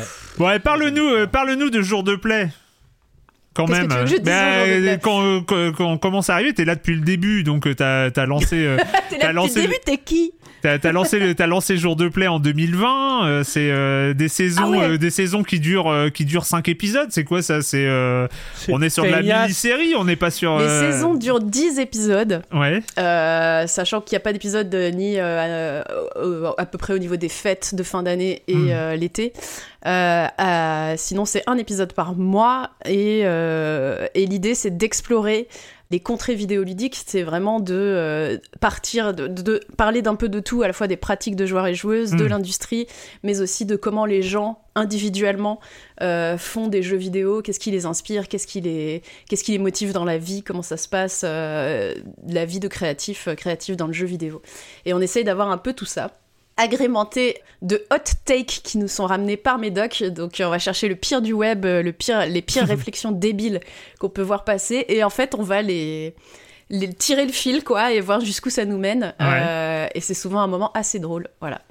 Assez drôle. Non, c'est très drôle, Médoc, c'est très drôle. Oui, c'est très drôle. Mmh. Médoc, c'est très drôle. Dis pas assez drôle, tu vas te faire. Tu vas mmh. hein, Je sais pas pourquoi j'ai dit assez. J'ai cherché un, un, objectif, j'ai dit assez. Quoi. euh, à noter euh, depuis euh, cette saison que vous avez eu un formidable petit format AFK. Euh, ah qui, qui, est fait par Sophia et qui euh, est franchement euh, genre des, des c'est je te bon, je te laisse résumer. C'est quoi AFK AFK c'est une pépite pour les yeux et les oreilles. C'est effectivement réalisé par Sophia Versavo qui est la meilleure d'entre nous probablement. Mhm. et c'est Maudie qui part interviewer justement des créatrices au sens large de jeux vidéo qui vont nous expliquer ce qu'ils et elles font quand ils et elles ne font pas de jeux vidéo justement. Donc quand elles ne sont plus devant leur clavier à coder, en fait, c'est quoi Qu'est-ce que c'est quoi la vie euh, hors travail euh, de quelqu'un qui crée des jeux vidéo et qu'est-ce qui l'inspire dans sa vie et en quoi ça a des répercussions dans, dans son travail. Euh, et je suis en train d'endormir Kevin, donc je, je Pas du tout. C'est super. non. C'est super. C'est très très et bien. Oui, c'est super intéressant. À chaque fois, Maudie a fait des interviews toujours euh, ultra classe, euh, ultra euh, ultra intéressantes. Et Sophia, elle a une esthétique incroyable. c'est magnifique ce qu'elle fait. Donc vraiment, bah, c'est vraiment une pépite pour les yeux et les oreilles. Hein. C'était pas une pub de, de cornflakes, c'est réel. Mm. De toute façon, comme le dit Guetares dans le chat, de toute façon, toute l'émission est bien. Ah. Ce qui est pas mal. Il y a les jeux de Queen aussi. Hein. pour, y avoir été confronté. mais non, mais c'est un génie diabolique. Vraiment, c'est incroyable. J'aime faire souffrir nos invités et mon plateau euh, en créant des jeux euh, impossibles. D'accord. Euh, très compliqués. trop bien. Ah bah, Oui, je suis bien placé pour le savoir. Moi, je suis le, ah oui, je suis playtesté à chaque fois. C'est vrai que du coup, j'ai, où là, de ce côté, j'ai une ancienne participante et en diagonale ici, non, juste au-dessus de moi, juste au-dessus. j'ai un, un, bêta-testeur. Ah bah voilà, super, avec, euh, super la hiérarchie. Quoi. ouais, tu vas faire quoi? Te syndiquer? Bon voilà, on reboucle. voilà, on reboucle, on reboucle. Euh, bon, et eh ben on va passer au deuxième débat. Merci Queen Apple pour euh, cette présentation. Et donc on attend, on attend le 13-12. Moi aussi j'ai besoin de, de, de, mémotechnie euh, pour, pour m'en souvenir. Et on va passer donc au deuxième débat. What the Gotti J'ai pas trouvé de meilleur titre. C'est bizarre comme titre, mais bon. j'ai cherché, hein, j'ai cherché un jeu de mots, mais j'étais tout seul. Vous savez ce que c'est trouver des jeux de mots tout seul? Il faut être deux pour trouver des jeux de mots. Moi, je... au, moins. au moins, il faut être deux. Autrement, autrement c'est Une personne pour te dire que ta blague est nulle et une personne pour faire les blagues nulles. C'est normal. Exactement. tu sais que j'ai eu mon premier jeu de mots en couve de JV Le Mag il y a pas longtemps. Hein. C'était lequel? oh, Balance? C'était quoi? C'était Spider-Man 2, c'est bon pour le Morales. Eh Oh, ah bah bien, écoute. Écoute, bien, c'est tout. bravo. je l'ai envoyé à ma daronne et tout. J'ai pris une photo avec le magazine exprès dans un relais. Et... Non, j'ai juste un bien. Bah, bien, attends. Non, non, non, il y a, y a beaucoup bah, de. C'est très JV, quoi. C'est-à-dire que c'est à la fois un calembour un peu nul et en même temps une référence un peu euh, enfin du siècle précédent quoi. on, est, complètement on est complètement dans l'esprit JV, on a accepté ça du tac au tac. Ah, ça c'est beau. Écoutez, alors euh, ça y est euh, pour le deuxième débat. Donc ça y est, c'est parti la première des grandes cérémonies de cette fin d'année, les Golden Joystick Awards qui en était à sa 41e émission, édition. Pardon. 41e édition des Golden Joystick Awards. Et bah, elle a déjà eu lieu et elle a sacré celui qui devrait sans doute dominer les débats cette année, soit Baldur's Gate 3, où ils sont ressortis avec une tonne de petites statuettes. On a vu les photos, euh, donc ça c'était euh, c'était il y a quelques jours à peine. Euh, et donc arrive cette fin d'année. Euh, la fin d'année, c'est euh, le GOTY, c'est les classements, c'est le GOTY, etc. Mais avant de ça, bah, j'ai envie de faire un petit flashback avec vous sous la forme d'un jeu. Voilà, je vais vous ah. faire un, jeu, un oh. petit flashback. Je vous donne une année. je vous donne une année et vous me devez me citer trois des jeux qui sont partis avec le GOTY quelque part dans des euh, on va dire dans euh, dans des euh, dans des cérémonies un peu reconnues quand même hein. on va pas dire le Gotti de d'une ville obscure. Il a failli dire une ville il sait on sent que tu voulais froisser personne. D'une ville obscure. Donc on, veut quand même de la bonne grosse cérémonie qui en impose. Que ce soit les BAFTA oui voilà c'est ça ou je même le chat, du costume en satin. voilà, ah ouais faut pas regarder le chat. Allez-vous-en ne parlez pas. Je masque le chat. Moi je dois avouer que j'ai j'ai un peu regardé avant. Oui, non, mais ah. alors on va commencer, on va commencer rapide, on va, et, pas trop éloigné. On va commencer. Est-ce que vous pouvez me citer donc trois GOTY de l'année 2020 Attends, c'était avant ou après le confinement? C'était l'année du confinement. The Last of Us Part 2. Partout. Yes. Ouais. The FF7 Remake? Putain, c'était ah ouais, peut-être. De quoi, pardon? FF7 Remake? Non. Euh, non, Elden Ring, c'était 2020. Euh, Putain, mais je, je suis nulle en année. Il n'y avait pas Hades ou un truc comme ça? Si, les deux. Ah, alors, vous, avez cité les deux GOTY euh, multi-récompensés de 2020, donc qui étaient The Last of Us Part 2 et Hades. Donc, euh, il va falloir. Euh, il va falloir Et confinement, confinement, donc Animal Crossing. Ah oui, bah, Animal Crossing. Allez, j'accepte le Animal Crossing ah, New Horizons parce qu'il a été nominé. Mais bon, c'est un peu triché parce qu'il a, été. il, a, il a eu le, le GOTY de Famitsu. Donc, bon, c'est. Hein, c'est presque une ville qui, sont euh, les Gaudi de Famitsu, c'est euh, un peu comme les Pégases. Hein. On, est, on reste, on reste bah chez nous. Euh, donc aussi, qui sont aussi repartis. Hein. On a Ghost of Tsushima qui a reçu quelques, quelques prix. Il y a Sekiro, Shadow Die Twice et Half-Life Alix qui s'en est pris, qui a mmh. récupéré ah, plusieurs oui. aussi. Et on, peut citer aussi Krix, hein, qui, a, qui a été le ah jeu tchèque de l'année. voilà, qui a été Gauthier en, en, voilà. République République tchèque, euh, Amanita Design évidemment, hein, qui, euh, qui euh, doit rafler à chaque fois qu'ils sortent un jeu, ils doivent le rafler celui-là. Hein. donc c'est c'est clair. Alors maintenant on remonte un petit peu. on remonte un petit peu. Est-ce que vous pouvez euh, Pong Est-ce que vous, vous, pouvez me citer trois GOTY de 2017 Breath of the Wild Je prends Breath of the Wild Ah, très bien Breath of the Wild. Sorti comme vidéo alors, Breath of the Wild, il, est, il a un peu tout raflé, mais il y en a eu d'autres qui ont eu quelques prix. Euh... A Way Out? Il a pas eu un prix? Non, il a pas eu un prix. Ouais. Vu qu'il y a la malédiction d'Horizon, euh, il n'y avait pas euh, l'autorisation. Ah Oui. Non. Est-ce que, euh, comment. Hellblade, il en a pas eu? Non, c'est trop petit. Pas dans les, pas dans les majeurs. Hein. Dark Souls 3 euh, non. C'était pas en 2000... 2017. Bloodborne? Non, non, ça c'est avant. Mais je suis nulle en année. Qu'est-ce qui est sorti en 2017 déjà? Ah, on a une bonne réponse. on a deux bonnes réponses. Je quoi? J'étais qui en 2017 Il y a eu, il y a eu deux, deux titres. C'est pas encore journée j'y vais, je, je, me retire. 2017, je faisais des vidéos, j'aurais dû. Euh, j'ai fait quoi comme vidéo en 2017 Ah, il y en a, il y en a, il y en a eu un. Euh, oui, il y en a un qui est cité euh, plusieurs fois quand même hein, dans, dans, dans, le chat. Hein, je veux pas. Alors, cité plusieurs fois dans le chat, nous avons Nier Automata. Qui, ah oui, mais ça, qui a récupéré. Il y a Super Mario Odyssey qui a, récupéré ah, aux côtés de euh, The Legend of Zelda Breath of the Wild. On a un PUBG qui a eu, euh, qui a eu aussi quelques, quelques prix. Il y a mille ans. Mais oui, c'était il y a mille ans. Euh, on a Dragon Quest 11, hein, s'il vaut pour euh, les, oh les, les, les, prix du Japon, etc. Et il y a What Remains of Edith Finch. Qui, oh, putain, mais j'aurais pu le trouver ça. Bon, je me mets un calendrier à côté. Euh, on remonte dans le temps. Alors, euh, tu es, tu es prié de continuer à jouer, Julie, hein, quand même. Ouais, ouais, non, mais ça dépend des années. Il y a des années. Est-ce que, est-ce que vous pouvez, alors là, là, on va faire dans la mémoire. Hein. Est-ce que vous pouvez oh retrouver euh, trois GOTY de 2012 Attention, c'est chaud. 2012.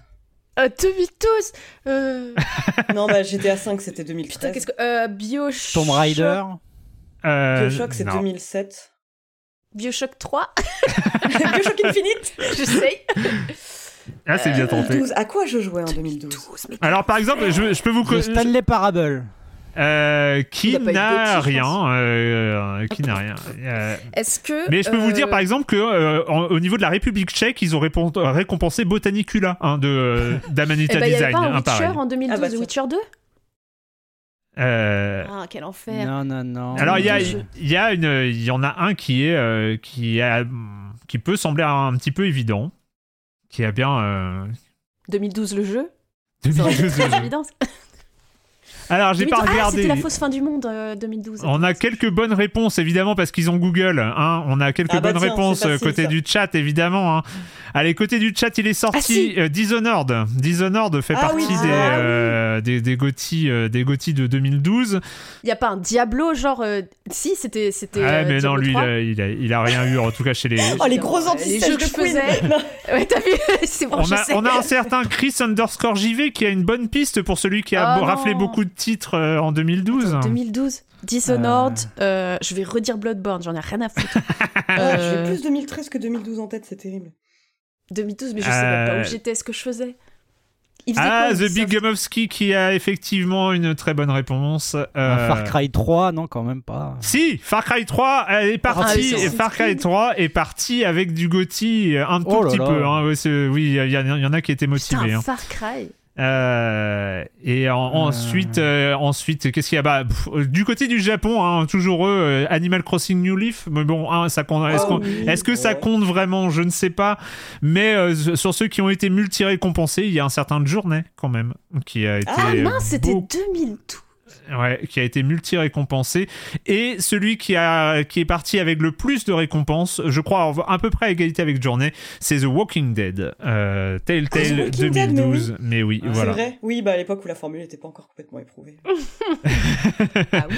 Euh, bah oui, parce que c'est, elle venait d'arriver en plus la formule. Euh, forcément. On était contents. Euh, autres jeux qui sont ressortis, bon, Mass Effect 3, hein, c'est Game Informer, ils étaient quand même motivés. Euh, Fez, XCOM Enemy Unknown, qui a euh, qui a repris, euh, qui a récupéré aussi euh, quelques, quelques prix.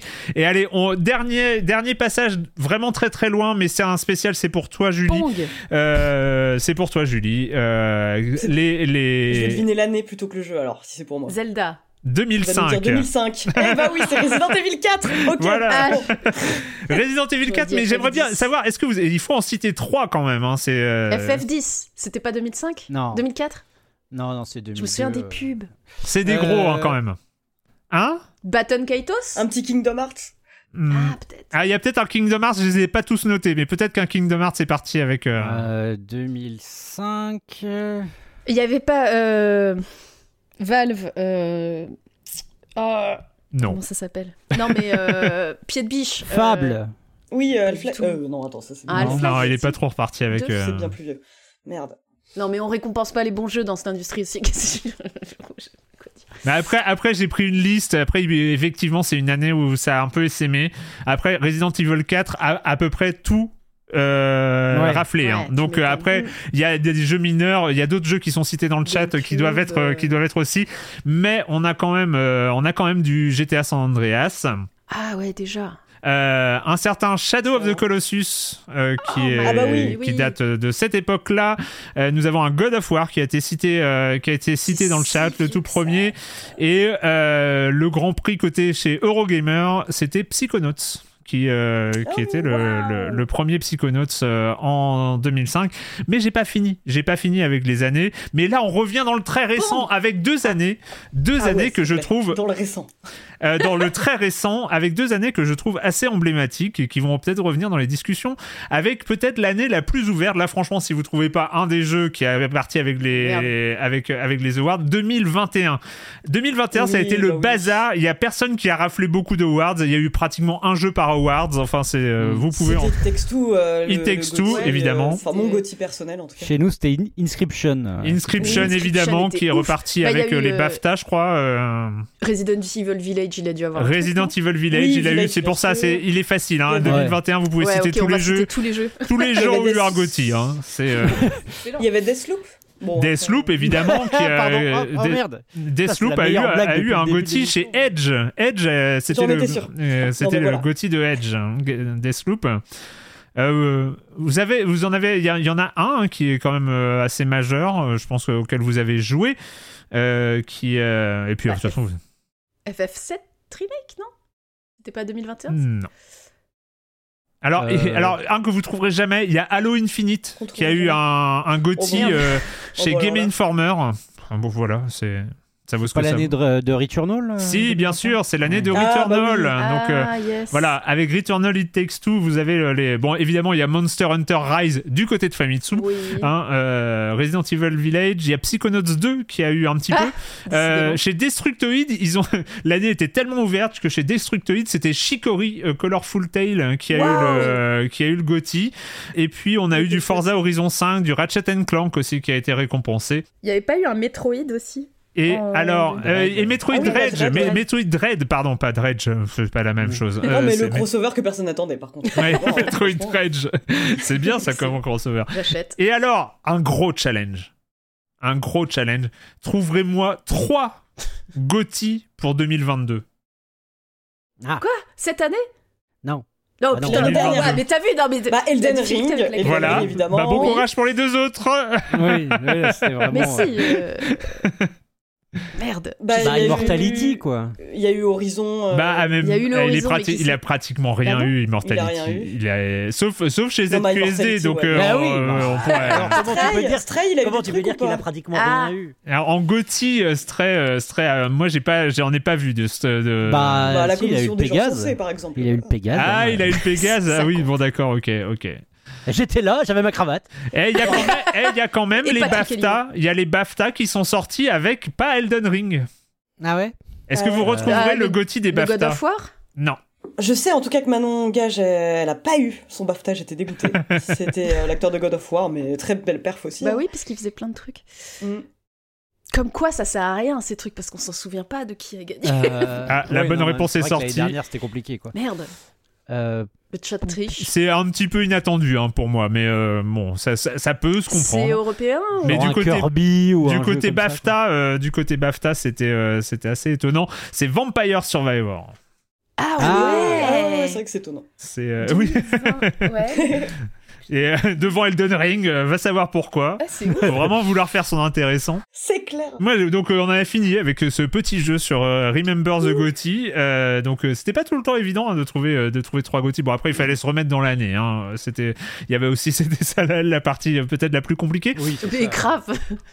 Moi, je suis nul à chier. J'ai envie de vous demander- J'ai eu le score nul à chier. Vous êtes dans quel état d'esprit vous euh, quand arrive ce moment de l'année où il faut concevoir son top, son euh, trouver son Gotti, euh, mettre en place son classement, euh, ça te met dans quel état d'esprit, Kevin? De l'angoisse, Ouais. moi personnellement. Parce qu'en fait, en c'est- assez particulier et, et paradoxal. C'est-à-dire que moi, j'adore, j'adore les tops. C'est con, mais j'adore ça. J'adore les classements, j'adore la compétition de manière générale. Peu importe. Enfin, tu vois, de- de- dans n'importe quoi, j'a- j'aime bien quand il y a de la compétition. Et en même temps, à titre personnel, c'est une, c'est, c'est une horreur parce que, parce que se prêter au jeu est très très difficile pour moi. euh, euh, a fortiori quand on travaille juste à côté et en face de- d'un Christophe euh, qui pour lui c'est naturel et qui peut faire des classements de tout à n'importe quel moment. Il peut, dé- il peut te dégainer. euh, genre Bah les- oui. Première les- pige pour JV, euh, le mag, il m'a demandé mon top Oui. 10 euh, film. Ah non, mais ah, c'est pour vrai tout, qu'il tu fait vois. ça. Il peut, genre, euh, les trois meilleurs ça. aromates au moment de faire une sauce tomate, il est capable de te les donner, tu vois. C'est c'est ça qui est terrible, tu vois. Et euh, du coup, euh, du coup, Ça bah, voilà, ça me, ça me, ça me, ça me met dans un état euh, euh, à la fois d'excitation parce que je trouve ça, je trouve ça vraiment euh, très, très basiquement euh, satisfaisant. Ouais. Et en même temps, à titre personnel, c'est dur parce que ça, ça, ça me force à, à me replonger. euh. Et en même temps, enfin voilà, j'essaie de développer une sorte de méthodologie au bout d'un Je moment. viens de me rappeler que la dernière fois que je suis venue euh, dans votre rédac, euh, Christophe m'a fait le classement des Spice Girls.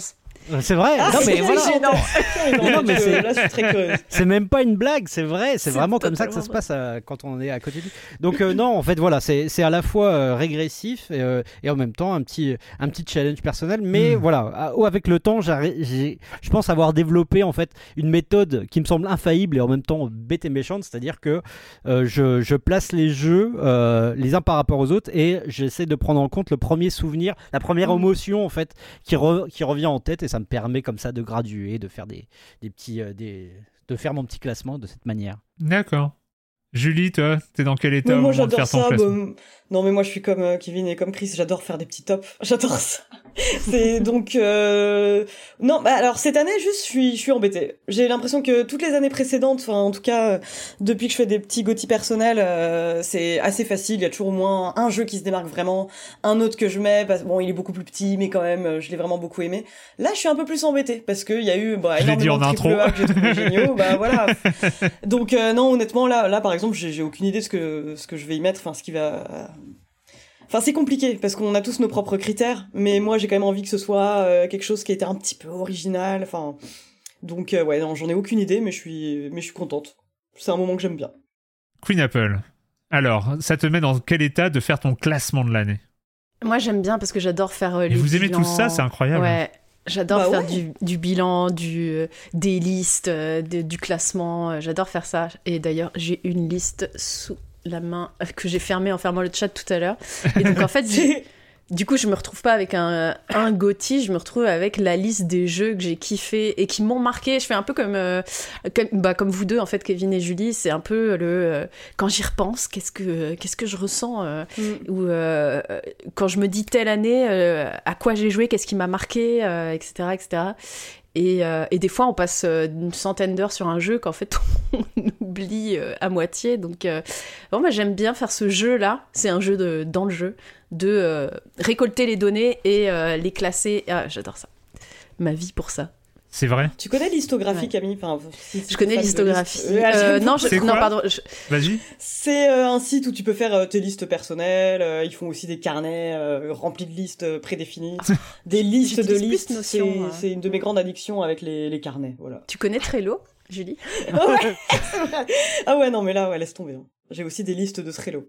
Voilà, Notion, pareil. tout ça. Notion, Trello, le sang. Est-ce que vous vous rappelez des euh, de moi alors juste pour répondre à la question moi ça me met dans un état de d'angoisse euh, pas possible euh, de euh, non non mais j'ai- beaucoup de mal alors surtout les années où c'est compliqué enfin par exemple j'ai détesté 2021 ça m'embêtait de mettre It Takes Two qui a été euh, mon choix euh, au final parce que je l'ai adoré mais pour moi il avait pas je sais pas pour moi c'était pas un Gotti Hmm. On va en reparler de ce qu'il fait ou de ce qu'il fait pas.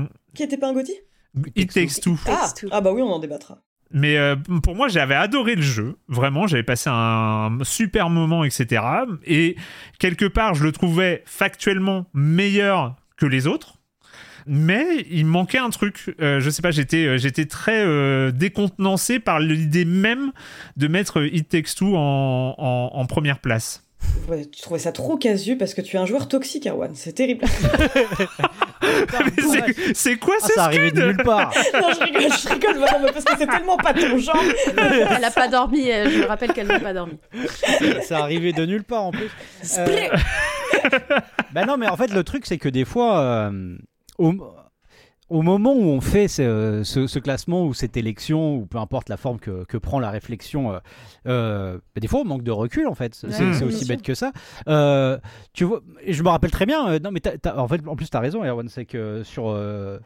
c'était hyper ouvert cette année-là et on disait, bon, il y, a plusieurs possibilités parce qu'on n'a pas forcément. Il n'y a pas un truc qui se dégage naturellement. Mm. Et. Alors que, tu vois, moi, avec le recul, enfin, j'étais dans cet état d'esprit à cette époque-là, mais avec le recul, je me dis que Returnal, en fait, c'était extraordinaire et c'était mm. lui euh, de très loin, en fait, cette année-là, quoi. Mais, euh, mais encore fallait-il euh, l'avoir digéré, l'avoir ouais, bah, déjà pouvoir réussir à le finir. Enfin, il y a quand même ouais, de réussir à y jouer. Compte, quoi. Hein était difficile. Hein. Ben oui, et, mais en fait, il y a, y, a plein de, y a plein de raisons qui font que des fois, on n'a pas forcément le recul euh, ou euh, ouais, le temps de digestion nécessaire pour, pour, pour décréter qui est le Gauthier, etc. Et moi, j'étais vachement plus relax en, 2000, en 2022, par exemple. Euh, le fait, le, fait que le hein. Gauthier était attribué par avance, j'ai eu à me concentrer sur les places 2, 3, 4, 5.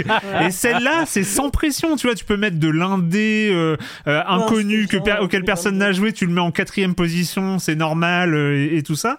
Alors que celui-là, tu vois, l'un des inconnus auquel personne n'a joué, c'est compliqué de le mettre en Gotti. Donc euh, c'était beaucoup plus reposant euh, 2020. Je trouve ça plus dur euh, la deuxième place que le Gotti. Enfin, souvent le Gotti c'est un peu une évidence, sauf les années vraiment euh, difficiles comme tu disais. Mais souvent c'est une évidence. Alors que la deuxième place, j'ai envie de mettre tout le monde. Je les aime tous comme mes enfants. je peux pas choisir parmi vous. Vous m'avez tous fait passer des moments incroyables. C'est vraiment, euh, c'est trop dur la deuxième place, je trouve. Ah, et, la... Mais au final, et la cinquième euh, alors. Et la cinquième. Ah Quand tu sais que la sixième place, tu vas même pas en parler, tu vois. Ah ouais, là c'est le moment où t'en mets plein ex tu sais. Tu mets ouais, mais mes deuxièmes. Euh, mais non, c'est ça qui est rigolo. Nous, on a des débats pour savoir si celui-là, il est plus 65 ou 66e, tu vois. ça n'a aucun sens, mais c'est quand même drôle. Mais c'est facile, toi, il euh, faut faire voter ton chien, c'est le plus simple. Ah oui, c'est vrai que c'est comme ça que tu as, fait, oui. Après, je sais pas quels critères vous utilisez bah, au moment où il faut écrimer et vraiment choisir première place, mais moi, par exemple, It Takes Two, c'était quand même... Euh, enfin, c'est juste, je m'étais dit, bon, je trouve le jeu excellent en termes de, de jeu coopératif, euh, j'ai rien fait de mieux, il y a une idée de gameplay toutes les trois secondes, mais c'était aussi bah, réfléchir comment est-ce que le jeu propulse le genre dans son ensemble. Et c'est le moment où je me suis dit, bon, bah ouais, ouais, il texte tout. Euh, non seulement c'est un chouette jeu, mais en plus de ça, j'ai jamais joué un jeu coop comme ça, euh, où j'ai pris autant de plaisir sur autant de temps, quoi. Bah c'est ça, en fait, il y, a plein de, y a plein de critères. Moi, je sais que je suis très attaché à, à un moment en particulier. Ça peut être une, seule séquence ou ça peut être euh, la manière dont j'ai vécu ce moment. Et je sais que peut-être l'expérience la plus forte, je dis pas en termes de globalité, mais le moment, la soirée, on va dire, passée avec un jeu vidéo la plus forte de cette année, c'est sur, euh, moi, c'est sur euh, TOTK, quoi. C'est euh, un moment où je me suis embarqué dans une odyssée, à un moment où j'étais absolument pas prêt pour la vivre, et je suis descendu dans les profondeurs d'Irul, et je sais que on va dire ces 2, 3, 4 heures là de hmm. suite, euh, c'était fort. Et l'année précédente, l'année d'avant, euh, d'ailleurs c'était à peu près le même genre d'expérience, c'était sur Elden Ring ou aussi euh, hmm. une session complètement folle de, plusieurs heures comme ça. Ça, je sais que au final, quand je fais le quand je fais le bilan de mon année, ce sont ces, ces moments-là qui, qui, vont aider, qui vont m'aiguiller dans, dans la manière de, de, classer les jeux après, quoi. Ouais, ça, je suis complètement d'accord avec, avec toi. Ouais, je, avant le jeu, il y a aussi les amis qu'on se fait en chemin. Non mais vraiment Elden Non mais Elden Ring pour le coup, c'est mais t'es vraiment désagréable parce que là t'as vraiment Non mais parce qu'en vrai, je, le pense sincèrement, enfin c'est Elden Ring. T'es horrible aujourd'hui. il a ouvert son cœur et tu, tu l'as poignardé. Non, mais je suis, je suis comme toi, j'ai des souvenirs merveilleux autour d'Elden Ring en fait. Enfin, vraiment des moments ouais, où tu joues jusqu'à 3h du matin et t'es là, non mais les gars, c'est hyper important que je finisse de battre ce boss pour la huitième fois, tout le monde part se coucher et toi t'es là euh, seul face à cette montagne. Non, je suis, je suis, suis 100% d'accord, vraiment. Ouais. Je dirais aussi que j'y vais à full à l'égoïsme, moi, personnellement. C'est vraiment qu'est-ce que ça m'a fait ressentir le jeu. Euh, et quand, quand je pense à ce jeu-là, qu'est-ce que ça me.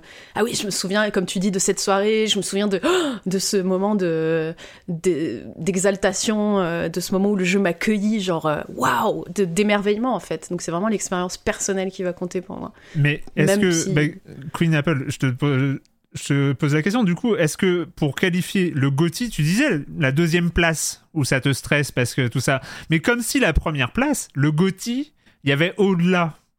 Au-delà de l'expérience personnelle, il faut quand même d'autres critères pour, pour être bah. premier, le tout premier. C'est est-ce qu'il faut, est-ce qu'il faut être populaire pour être GOTY Est-ce qu'il faut, euh, bah, est-ce qu'il faut bah avoir un, succès hum, public? Est-ce qu'il faut non, avoir je pense pas. Euh, justement, et c'est là qu'il y a le problème de qui décide, euh, décide on va dire. Parce que si tu fais ça, effectivement, d'un point de vue historien, historienne, bah, il faut que tu le fasses euh, longtemps après et que tu aies un point de vue éloigné et que tu aies le point de vue, ce que disait Julie, est-ce que ce jeu-là a eu un impact dans l'industrie? Est-ce que ce jeu-là a fait avancer les choses pour telle ou telle raison? Hmm.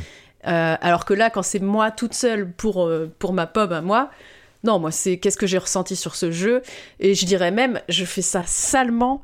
Euh, ça peut être, bien sûr, ça peut être un jeu de 1992 que je découvre en 2023. Ça peut être mon GOTY ah 2023. Alors, ah, j'en ai rien ça, à Ça, c'est interdit. Je m'en, tamponne le coquillard. Je m'en tamponne ton Il y a des règles. Il y a des règles. Ah non, ça, c'est pas possible. C'est le catch, c'est le catch de la couverture en direct. Oui. Autant je suis d'accord sur le fait que bah en fait, ça dépend ce qu'on entend par Gauthier, mais là, on parle de la manière dont on fait nos classements personnels. On n'engage personne bah ouais, bah que nous. c'est personnel. Mais ben oui, mais, mais par contre, il faut prendre des jeux qui sont sortis sur l'année. Ah, sinon, c'est pas. Non, ah non, ah non. Ouais, mais regarde, tu vois, World of Horror, par exemple, il est sorti cette année, mais moi j'ai joué à l'Early Access. Ouais, Donc c'était plutôt mon GOTY d'il y a deux ans, en fait. World of Horror, j'ai adoré. Mais il y a deux ans, cette année, j'y ai pas encore joué. Je fais quoi, Bitterlin? Je fais quoi, moi? Euh, voilà, merci. Non, non, c'est cette année. C'est un jeu qui est sorti officiellement cette année. 1.0 2023. Euh. Ouais, ouais. Ah mais non, mais on Non mais en vrai ça. se tient. Enfin si quelqu'un par exemple euh, joue à No Man's Sky, le découvre sur le tard et euh, l'aurait absolument pas mis dans son top à l'époque. Enfin pareil pour ah Cyberpunk, ah oui, sa petite renaissance. C'est le jeu préféré auquel il a joué dans l'année. Mais c'est surtout No Man's Sky. Oui, c'est différent. Non, ça je suis d'accord. Ouais. Les mots ont un sens, merde. c'est vrai, c'est vrai.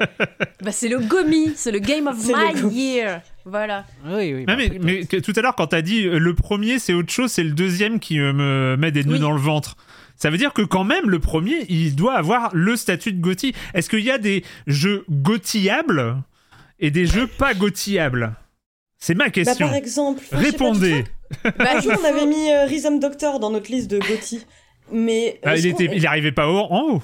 Il, n'arrivait pas en haut. Mais parce que, euh, justement, est-ce que c'est parce pas parce qu'on se dit c'est pas un jeu qui peut être gotiable dans le sens où euh, c'est un petit jeu qui dure quelques heures qui certes nous a fait ressentir des émotions incroyables mais ça ressemble pas au jeu qu'on met habituellement en première place quoi. Perso, moi, à partir du moment où le jeu me gotitille, il est gotillable. Hein. Donc, euh, non, ouais, c'est tellement perso. Après, voilà, toi, Julie, quand tu dis ça, j'ai l'impression que tu, tu, parles des gothis que vous faites à la rédaction. Donc, il y a peut-être d'autres enjeux que juste ce que ça t'a fait ressentir euh, en ton fort intérieur. C'est intéressant ça comme question. En tant que euh, rédac chef, si vous avez euh, des gothis, est-ce que vous, est-ce que vous avez des gothis euh, de, de votre rédac vous?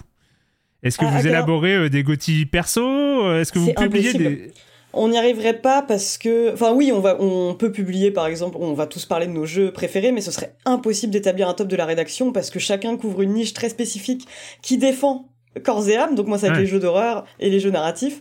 Pour certains, c'est les jeux de gestion. Pour d'autres, c'est les fast FPS, un gros pixel. Et du coup, mais mettre toute cette espèce d'entité à, plusieurs têtes qui est jamais d'accord, ça, ça, ça donnerait rien du tout, malheureusement. Mais pourquoi nous on le fait? Euh, Moi j'aime bien. Euh... Mais est-ce que du coup là c'est pas tu fais argument d'autorité en mode bon c'est moi le rédac chef alors ce sera ça. Ah non non non.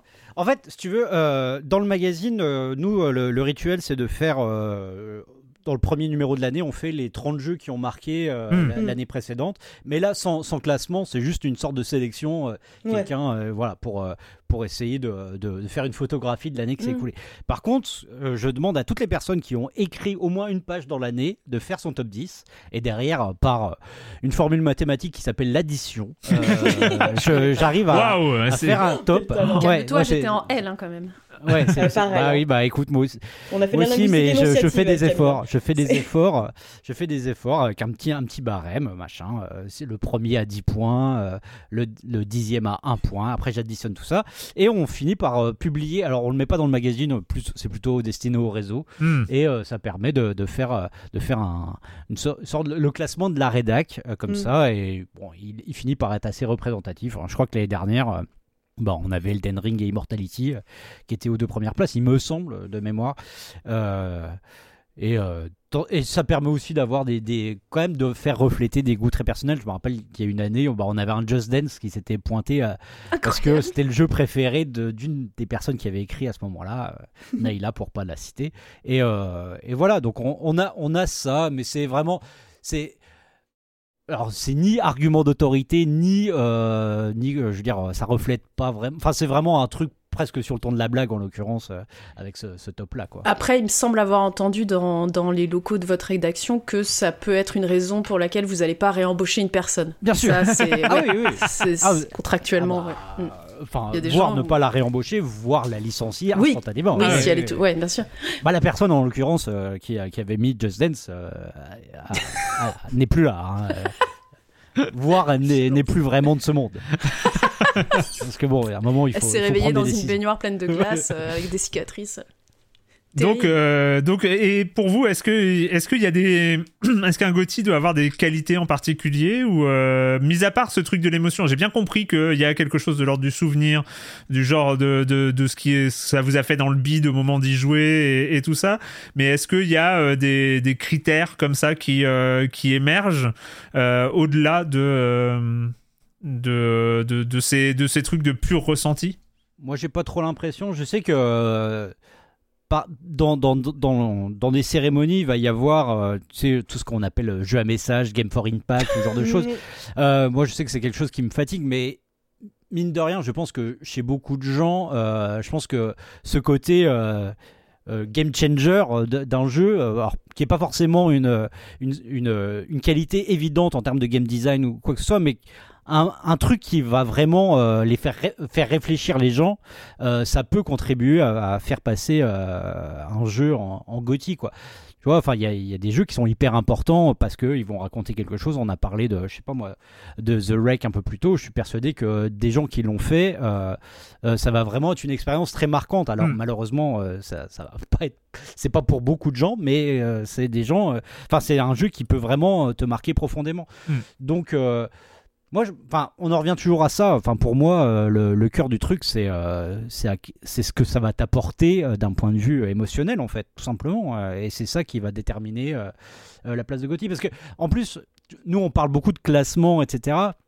Si on évacue le côté top 10 ou j'en sais rien, Gotti, ça peut. En fait, ça dépasse tout le reste, ça dépasse le, le, barème, en fait. c'est pour ça, et on en revient à ce que disait Camille de manière humoristique, mais en même temps hyper, euh, hyper sensé. C'est-à-dire que c'est beaucoup plus difficile de trouver le deuxième, en fait. C'est beaucoup plus difficile de classer après. Le, normalement, le top 1, en fait, il, bah, il s'impose de lui-même. C'est une évidence. C'est une évidence parce que, parce que ça, ça, te fait ressortir, ça fait ressortir quelque chose euh, en, de, de toi instantanément. quoi. Est-ce que, euh, je sais pas si vous voulez réagir aussi sur le, le sujet ou pas, ou euh... Non, bah juste euh, sur euh, sur les tests. Enfin, en tout cas, euh, vu qu'on a un peu abandonné la, la notion d'exhaustivité dans un test, on va pas prendre en compte tous les facteurs. faire une note sur le les graphismes, une note sur le côté technique, enfin tout le volet hmm. scénario, etc. Et une note sur le message. Et une note sur le message. Ouais, t'imagines l'horreur Ouais, ouais. C'est un 2 ton message. en vrai, Ce jeu est de droite, pardon. Certains l'auraient pas volé. Ouais, ça c'est. c'est tu ouais, tu juges la proposition dans son ensemble et après c'est à chacun selon ses propres curseurs enfin au-delà de l'aspect émotionnel, t'as des personnes qui vont beaucoup plus valoriser l'histoire dans un jeu vidéo euh, par opposition à l'aspect visuel ou par opposition au gameplay. Certaines personnes sont de l'école du gameplay, donc je pense que hmm. on juge à la fois ouais une proposition dans son ensemble et selon ses propres euh, critères personnels et sa vision du jeu vidéo, enfin aussi prétentieux que ça puisse paraître quoi. Mais j'ai l'impression que c'est pareil quand tu décides entre guillemets, quand on te demande euh, c'est quoi tes livres préférés, c'est quoi tes films, tes séries préférées. C'est pareil, c'est le souvenir que tu vas en avoir, donc c'est fou l'émotionnel en fait. Mm. C'est à quel point ça t'a impacté, à quelle est l'empreinte que euh, l'œuvre a laissée sur, te, sur toi en fait. Et puis dans le jeu vidéo, il y a aussi un autre facteur qui rentre en compte, c'est la manière que tu as eu de vivre l'expérience. Enfin, ça peut être, euh, enfin tout, c'est tout court, hein, mais bon, la, question des bugs. Mais par exemple, je pense à Immortality, moi, qui clairement était un de mes jeux de l'année euh, de l'année dernière. Bah, j'ai des personnes, euh, bah notamment, je crois que c'était Marius dans l'équipe de Silence on joue qui était tombé sur la fin. Les crédits sont mis à défiler à un moment où il n'avait pas du tout Enfin, c'est arrivé un peu tôt dans son expérience. Et du coup, il était un peu là, ah ok, c'est le jeu. Enfin, il y, avait un, un truc. Euh, je crois que c'est Corentin. pas la même. C'était peut-être Corentin. Ouais. bah en tout cas, où t'as pas la même manière de, de, vivre un jeu. Et ça peut, bah ouais, drastiquement influencer euh, ton ressenti final, oui, forcément. Et euh, enfin, pour terminer ce, cette petite partie Gotti, mais j'ai envie, on ressort de notre Gotti perso je parlais des jeux gotiables euh, parce qu'on non mais on voit on, voit euh, quand même il y a beaucoup de jeux même même quand c'était pas 2023 ou 2022 où on sait qu'il y a eu une avalanche de jeux il y avait plein plein plein de jeux. On voit quand même que euh, il y a souvent une dans une année il y a des jeux qui repartent avec 4 5 6 ou 200 plus de 220 prix comme Elden Ring. C'est disons que il y a une sorte de je sais pas si on peut appeler ça un consensus mais il y a il y a des jeux comme ça qui s'imposent année après année comme pouvant être des potentiels GOTY. Il y a, c'est des bons jeux et en plus c'est des enfin ils peuvent être potentiellement gagnants dans des euh, dans des cérémonies dans des trucs comme ça. Est-ce que vous selon vous il y a euh, il y a justement au-delà des caractéristiques qui vous sont propres? Genre est-ce que vous avez vos critères? Mais est-ce que vous pensez qu'il y a des critères euh, un peu absolu pour des jeux pour être Gotti dans des cérémonies pour repartir avec des statuettes. Euh, comme on parle de films à Oscar. Euh, oui, voilà, c'est ça, exactement. Eh ben, on avait fait, enfin, on a un de nos journalistes, Sebum, qui avait fait un article là-dessus, en fait, sur est-ce qu'il existe des jeux à Gotti, tout comme il existe des films à Oscar. Et oui, alors c'était marrant parce qu'il était arrivé à la conclusion que il y avait quand même une sorte de dans la plupart des, gros GOTY euh, bah, il citait notamment Skyrim il citait Breath of the Wild Elden Ring. Alors déjà ces jeux avaient pour euh, particularité de tous reprendre le voyageur face à la mer de nuages de Friedrich. enfin, t'as vraiment le perso face à une mer de nuages euh, quelconque parce que euh, c'est un genre. Il y a, y, a, y, a, le côté vraiment, enfin la dimension vraiment romantique de l'épopée. Enfin, faut que ce, faut que ce soit quelque chose, ouais, qui qui fasse un peu rêver, qui pousse à l'exploration, à l'émerveillement, quoi. Et trois jeux qui en plus. Euh, sont très euh, streamables parce que euh, c'est mm. quelque chose qui, qui, qui, entre aussi en ligne de compte dans la popularité d'un jeu. C'est bah, bah, les trois que tu cites, c'est vraiment ça. C'est des jeux qui ont, en fait, qui, qui sont devenus presque des des objets de fascination, des objets culturels de fascination instantanément en fait. Mm. et pour Skyrim, Elden Ring et même le Zelda. Je dirais même que c'était des objets de fascination avant. C'est des jeux qui étaient très mm. attendus. Peut-être Skyrim un peu moins, mais il y a quand même eu euh. Elder Scroll. Et euh, c'est ouais, du coup, ça a cristallisé quand même un peu toute la communauté jeux vidéo, avait les yeux tournés vers euh, ces œuvres-là avant, pendant et un peu après. Et du coup, effectivement, ça donne des ça donne des jeux, des GOTY, quoi, qui, qui raflent énormément de prix entre guillemets, on a l'impression que les, les jurys qui donnent les prix euh, savent que si ils en donnent pas assez, peut-être il va y avoir une, euh, ça va être euh, bizarre quoi. ce serait bizarre que ce jeu-là n'ait pas beaucoup de, de, prix, de, de récompenses. c'est un jeu communautaire en fait, de, de reconnaissance d'une œuvre. Putain, je dis des trucs, waouh. Oh, c'est beau, J'allais boire un truc. Mais pour le coup, j'ai pas l'impression euh, que qu'on est vraiment l'équivalent du, du, du, film à Oscar quoi dans le jeu vidéo. Le film Oscar, c'est vraiment, euh, enfin, il y a, je, je pense pas que la méthode soit applicable euh, en, jeu vidéo. C'est pas forcément ces, ces, arguments-là qu'on va rechercher en fait. Mais et puis, enfin, pour avoir faire un jeu qui a la prétention d'être Gotti, en fait, bah, c'est vraiment c'est très réduit en fait le spectre de, de, ceux qui peuvent se, se dire ça. c'est ça. C'est, enfin voilà, t'as Naughty Dog, euh, t'as, as Rockstar, euh, aujourd'hui peut-être euh, From, Software, mais je veux dire, c'est beaucoup plus difficile d'arriver avec cette prétention-là aujourd'hui. Est-ce que, est qu'aujourd'hui, un, un jeu indé euh, pourrait euh, choper le GOTY euh, consensuel? C'est-à-dire, non, mais le repartir avec, on va dire, la moitié des prix. Est-ce qu'un jeu indé pourrait faire ça euh, aujourd'hui? Pas, pas à la façon d'Elden Ring, parce qu'Elden Ring, euh, il y avait aussi cette débauche de moyens, cette, euh, ce, truc comme ça, mais au moins avec un quart, la moitié. la, moitié. C'est vrai qu'on rappelle, par exemple, qu'en, qu'en 2020, Hades, Hades était un peu parti avec une bonne partie. Mmh. Oui, bah, c'est compliqué. Parce que la notion même de jeu indé, elle est, elle est compliquée à définir euh, pour sûr quoi. Euh, là, on a quand même des jeux comme Dave the Diver qui sont considérés comme des jeux indés, mais euh, qui ont des énormes moyens en fait derrière. Quoi. C'est... Je vois des gens qui parlent de BG3 aussi. Enfin, pardon. Ouais, et ce serait rafler des prix chez qui? Parce qu'il y a du coup, il y a les, comme on disait, c'est vrai que Baldur's Gate 3 est indé quelque part. Hmm. Mais, bon, indé avec beaucoup de budget, du indé triple A. Et ouais, c'est compliqué. Ouais, je pense euh, faudrait demander à Jeff Kelly. bah oui, non, euh, ah, putain, cette histoire d'indé, euh, c'est compliqué en fait. T'arriveras jamais vraiment à trouver le, le truc. Mais, mais BG3 est un cas de figure intéressant pour, pour cette année. C'est-à-dire que on est sur un jeu qui a fait monter une hype progressivement, qui a eu un, une early access, enfin en tout cas un, un, un acte c'était sorti il y a déjà un an et demi, deux ans, je crois, avant, avant sa sortie, qui a vraiment fait monter la sauce, qui a réussi à convertir au-delà de, du genre euh, dont il est issu. Euh, là, on est vraiment sur, euh, bah, sur du, du, pédigré de Gotti assez, évident. Alors oui, mais il est quand même très similaire, Baldur's Gate 3, il est très similaire à Divinity Original Sin 2. Et, et pourtant, Divinity n'a rien eu. Tu vois ce que je veux dire Ah oui, non, mais ça, ça pour le coup, euh, des fois la, la, la, hype est, euh, est imprévisible. Euh, des fois, c'est difficile de, de, juger en avance ce qui va vraiment fonctionner. Là, je pense que c'est un concours de circonstances assez, assez, assez fou. je pense qu'il y a eu une appétence, il y a eu une bonne com. Il y a une ouais, super très très bonne com. Ouais, donc ah, il, y a, il y, a plein de critères qui rentrent en, en ligne de compte, c'est sûr. Est-ce que euh, derrière, on va, on, arrêtera là, on ira, on ira voir du côté du chat parce que euh, ils vont vouloir, euh, ils, ont, ils ont beaucoup, ils ont beaucoup réagi, mais ils ont dit beaucoup de conneries. il faut le dire. Il faut oh mais arrête, Kevin. fais ça, sur, fais ça sur ton Twitch de JV là, mais non mais c'est incroyable, il faut savoir ce Abonnez-vous à la chaîne d'ailleurs, si on s'en joue.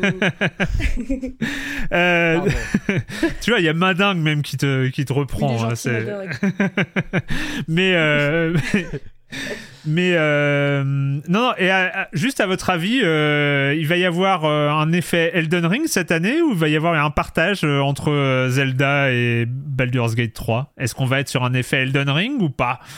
Parce que là, on a eu les premiers qui sont sortis, mais euh, est-ce que BG3 va faire Est-ce que BG3 va nous faire un Elden Ring? Voilà, c'est ça la question. Pas un Elden Ring, mais ça m'étonnerait pas qu'il y ait pas mal de récompenses pour Baldur's Gate. Ah bah oui, oui. Je pense, oui. Parce qu'il révolutionne plus Baldur's Gate que euh, Tears of the Kingdom révolutionne euh, Breath of the Wild. Tu vois ce que je... Mm. Et, tout en sachant, enfin moi je suis complètement hermétique à, à, Baldur's Gate 3. c'est pour ça qu'il est désagréable. peut-être, peut-être. J'ai pas vu assez de scènes de sexe cette année. Mais il n'y a pas que ça, au secours Faut lâcher, le, lâcher la grappe, monsieur Victor. Là. Ils ont nerfé en plus la horniness des, euh, des... C'était pas fait exprès. Non, non, non, mais euh, je pense, je pense qu'il va, il va, il va rafler euh, la, la, la, plupart des, des, prix, ouais. Eh ben, écoutez, euh, on va, on va demander, allez, l'avis du chat, on va voir. Est-ce que vous, ah, vous, êtes prêts, à, vous êtes prêts à avoir passé Hop, on revient. alors, à votre avis, BG3 cette année ou pas BG3 Il fallait que je remonte le chat. J'avais eu des remarques. Est-ce que les médias ne s'influencent pas Nous demande Yoxotot. Est-ce qu'un mag oserait voter autrement que les autres? Euh, pour, euh, pour se démarquer Est-ce qu'il faut voter comme tout le monde quand on est journaliste jeux vidéo? Est-ce que c'est bien de voter euh, des jeux différents que les autres? Non, franchement, c'est même pas un truc qu'on cherche, enfin en tout cas qu'on cherche activement à faire. Hein. Fut un temps, je sais pas. Parce que ce qui est important, c'est la sincérité. Bah oui, c'est le cœur. Mais euh, bah oui, non, mais euh, enfin, je veux dire, si tu commences à, faire entrer des considérations un peu euh, politiques ou éditoriales dans, ton classement, bah c'est que c'est que t'as raté ta vie, quoi. Oh waouh Bah non, mais t'as raté ton, as raté ta vie de, de Gauthier. T'as raté ta vie. mais non, mais c'est triste, sinon. Non, mais t'as raison. on n'a pas du tout envie de foirer notre vie de Gauthier. Bah non. Bon bah BG3, euh, pas BG3, BG3, il y en a, il y a, quelqu'un qui en a marre des dragons et des épées, mais. Euh... Je tiens aussi, hein, mais. Ah, ça, ça se tient. Euh, le Gauthier CP, le CPC, est-ce que c'est Starfield? demande euh, Gordon Alors je pense pas parce que la, seule personne qui l'a testé. Il y a eu un débat. Hein, il y a eu un débat au centre CPC. bon, on n'était pas du tout d'accord. On n'était pas du tout d'accord. Mais... Non, non. Et vous l'avez, vous l'avez bien dit pendant pendant votre émission d'ailleurs. Je crois que ça a été ça a été clarifié. Oui, parce que bon, je veux bien dire qu'il faut voter avec le cœur. Mais pas, pas, pour Starfield euh, Juste pas comme ça Non, voilà, à un moment, faut faut se respecter. Ouais, Chance of Scénar, ouais. Euh, ah oui, Chance of Scénar, ouais, il est clairement très haut dans mon. Mais tu vois, moi, j'ai eu quelques frustrations dans ce jeu. Et du coup, ça me, ça le fait baisser un petit peu sa note quand même. Pas aussi bien que C'est vrai qu'on on n'a pas parlé des déceptions de l'année, tu vois. Ça, c'est lanti ah c'est bien aussi, hein, le, celui qui a l'exact opposé du spectre. Euh, euh, du spectre des Gotti, ah, euh, les, les, déceptions de l'année, euh, c'est toujours, c'est toujours intéressant. Hein. c'est tout, classement, tout classement est à prendre, j'ai bien compris. Bien sûr. Ah oui, ah non, on prend toutes les listes. franchement, meilleur burger modélisé de l'année. ça, franchement, il faudrait. Il y a du Redfall hein, dans les dans, dans les dans les déceptions. FF16 déception. Moi, c'était le jeu de euh, de comédie musicale. Quelle déception Il m'a pas accroché. Oui, c'est ça. Ah, j'ai pas, j'ai pas, réussi à le lancer en fait. C'est idiot, mais. Euh, les amateurs de comédie musicale n'étaient pas en reste cette année, mais euh, j'ai pas envie de spoiler. Après, c'est compliqué pour les, enfin, c'est compliqué pour la déception de l'année parce que pour être déçu, autant, enfin, il faut avoir des attentes. Oh bah Starfield quand même il y en avait un petit peu des ah bah, sur Starfield complètement. Mais euh, Starfield moi, exemple, des, euh, des jeux que je trouvais nuls mais j'en attendais rien donc du coup c'était pas une déception aussi tragique que ça pouvait l'être pour Starfield que que j'ai pas détesté hein, hein, La déception de l'année elle est sortie il y a pas longtemps hein. c'est Alan Wake 2. Hein. bah ça Kevin bah, on en bah, alors. Mais, pourquoi pourquoi vous riez? C'est pas une blague Ah non je, je ris que parce qu'il y a euh, que parce qu'il y a Julie ici hein c'est vraiment. Bah non mais euh, on s'en est déjà expliqué avec nos points respectifs. C'est ça. Vos points P-O-I-N-T, hein, on est d'accord. Non, non, non, non, non, non, non, non, non, on s'est vraiment foutu sur la gueule. D'accord, d'accord, très très bien. Bah, tu crois qu'elle venait d'où l'inspiration Lucha Libre pour la couve Ah non, Alan Wake 2, c'est une catastrophe, mais bon. Ah, il y a Neden qui dit j'ai joué à aucun mauvais jeu de mémoire cette année. Il y en a que. Beau, ça. Ah bah, c'est beau.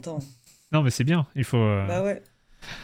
Il faut éviter Microids. Il faut éviter Microids. Mais arrête pas. Microids. Ah là là, j'ai rien dit. C'est vraiment. Euh, c'est choquant. Quoi, c'est choquant euh, Je sais pas.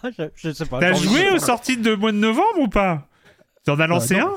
Bah non. Ah bah voilà, c'est ça aussi. Bah, ça se règle. Ça se règle en hein direct. Ça se règle en direct. La suite. et la bonne surprise de l'année aussi. Il y a des, tu vois, il y, a des, il y a des classements pour les gens qui ont. C'est vrai. Il y a les bonnes surprises de l'année. Il y en a eu plein. Oh, il y en a eu plein, oui. Cosmic bah, Wheel Sisterhood, c'était une Cosmic très bonne surprise cette année. Ouais. Moi, Jusant, euh, ça a été une belle surprise. Ah oui, il est sorti de nulle part, Jusant, c'est vrai. Bah, c'est ça. Euh. Et ces deux petits jeux qu'on appelle euh, Racine et Backpack Hero aussi, qui sont Backpack Hero Mais, non, mais moi, c'est. Moi, il, moi, il, très bien vendu. Il frôle le, il frôle le Gotti, là, hein, Backpack ah Hero, là, en ce moment. Hein, c'est, et tu vois, là, c'est dommage parce que justement, c'est des jeux qui sont sortis tellement récemment, je saurais pas dire si c'est encore mes Gotti parce que bah, est-ce que je pense à eux parce que je suis encore en train d'y jouer actuellement ou est-ce que vraiment euh, quand j'aurai pris de la distance, euh, ce sera. Bon, bah, le, problème, c'est que Backpack Hero, moi, je pourrais le juger qu'après environ 400 heures de jeu. Donc, euh, bah j'aurais du mal à faire ça avant le 15 décembre. Ça va être un vrai problème. ça va être un, un vrai gros problème. Donc. Moi, je suis d'accord avec Naden. Pour moi, Blasphemous 2, il sera sans doute dans mon top 3, et, euh, mais je sais pas encore s'il sera 1, 2 ou 3, mais il sera dans le top 3, c'est sûr. Eh ben écoutez, merci beaucoup.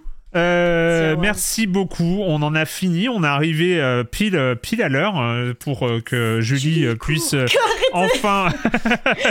Arrêtez de balancer des scuds parce qu'elle manque de sommeil. Oui, c'est vrai. c'est ça aussi de travailler le dimanche. Hein, franchement.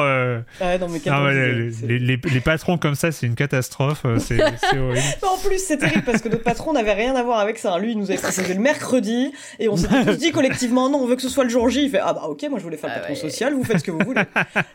ce fut la décision des salariés. Ah bah bravo. Ouais, super. En tout cas, merci beaucoup euh, pour ce gâchette gauche, chers amis.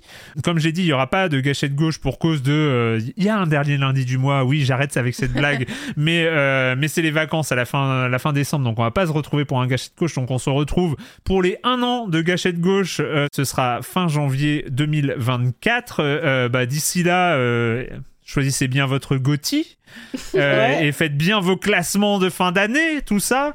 Et puis euh, profitez bien des vacances. Merci à toutes et à tous qui avaient été là pour nous accompagner pendant l'enregistrement de ce neuvième gâchette gauche. Et puis euh, ben voilà, on se retrouve dans deux mois.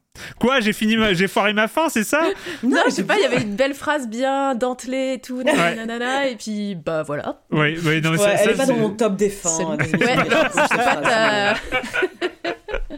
C'était pas ton gomi, gopi. La, la Non, phrase of the year, poti. Ah. C'était pas ta poti. phrase dentelée of the year. phrase dentelée, poti. Eh ben, on se retrouve dans deux mois pour le prochain gâchette de gauche. Merci. Oui, bisous. Salut tout le monde. Bisous sur la fesse gauche, mais enfin, Martini, on se connaît à peine.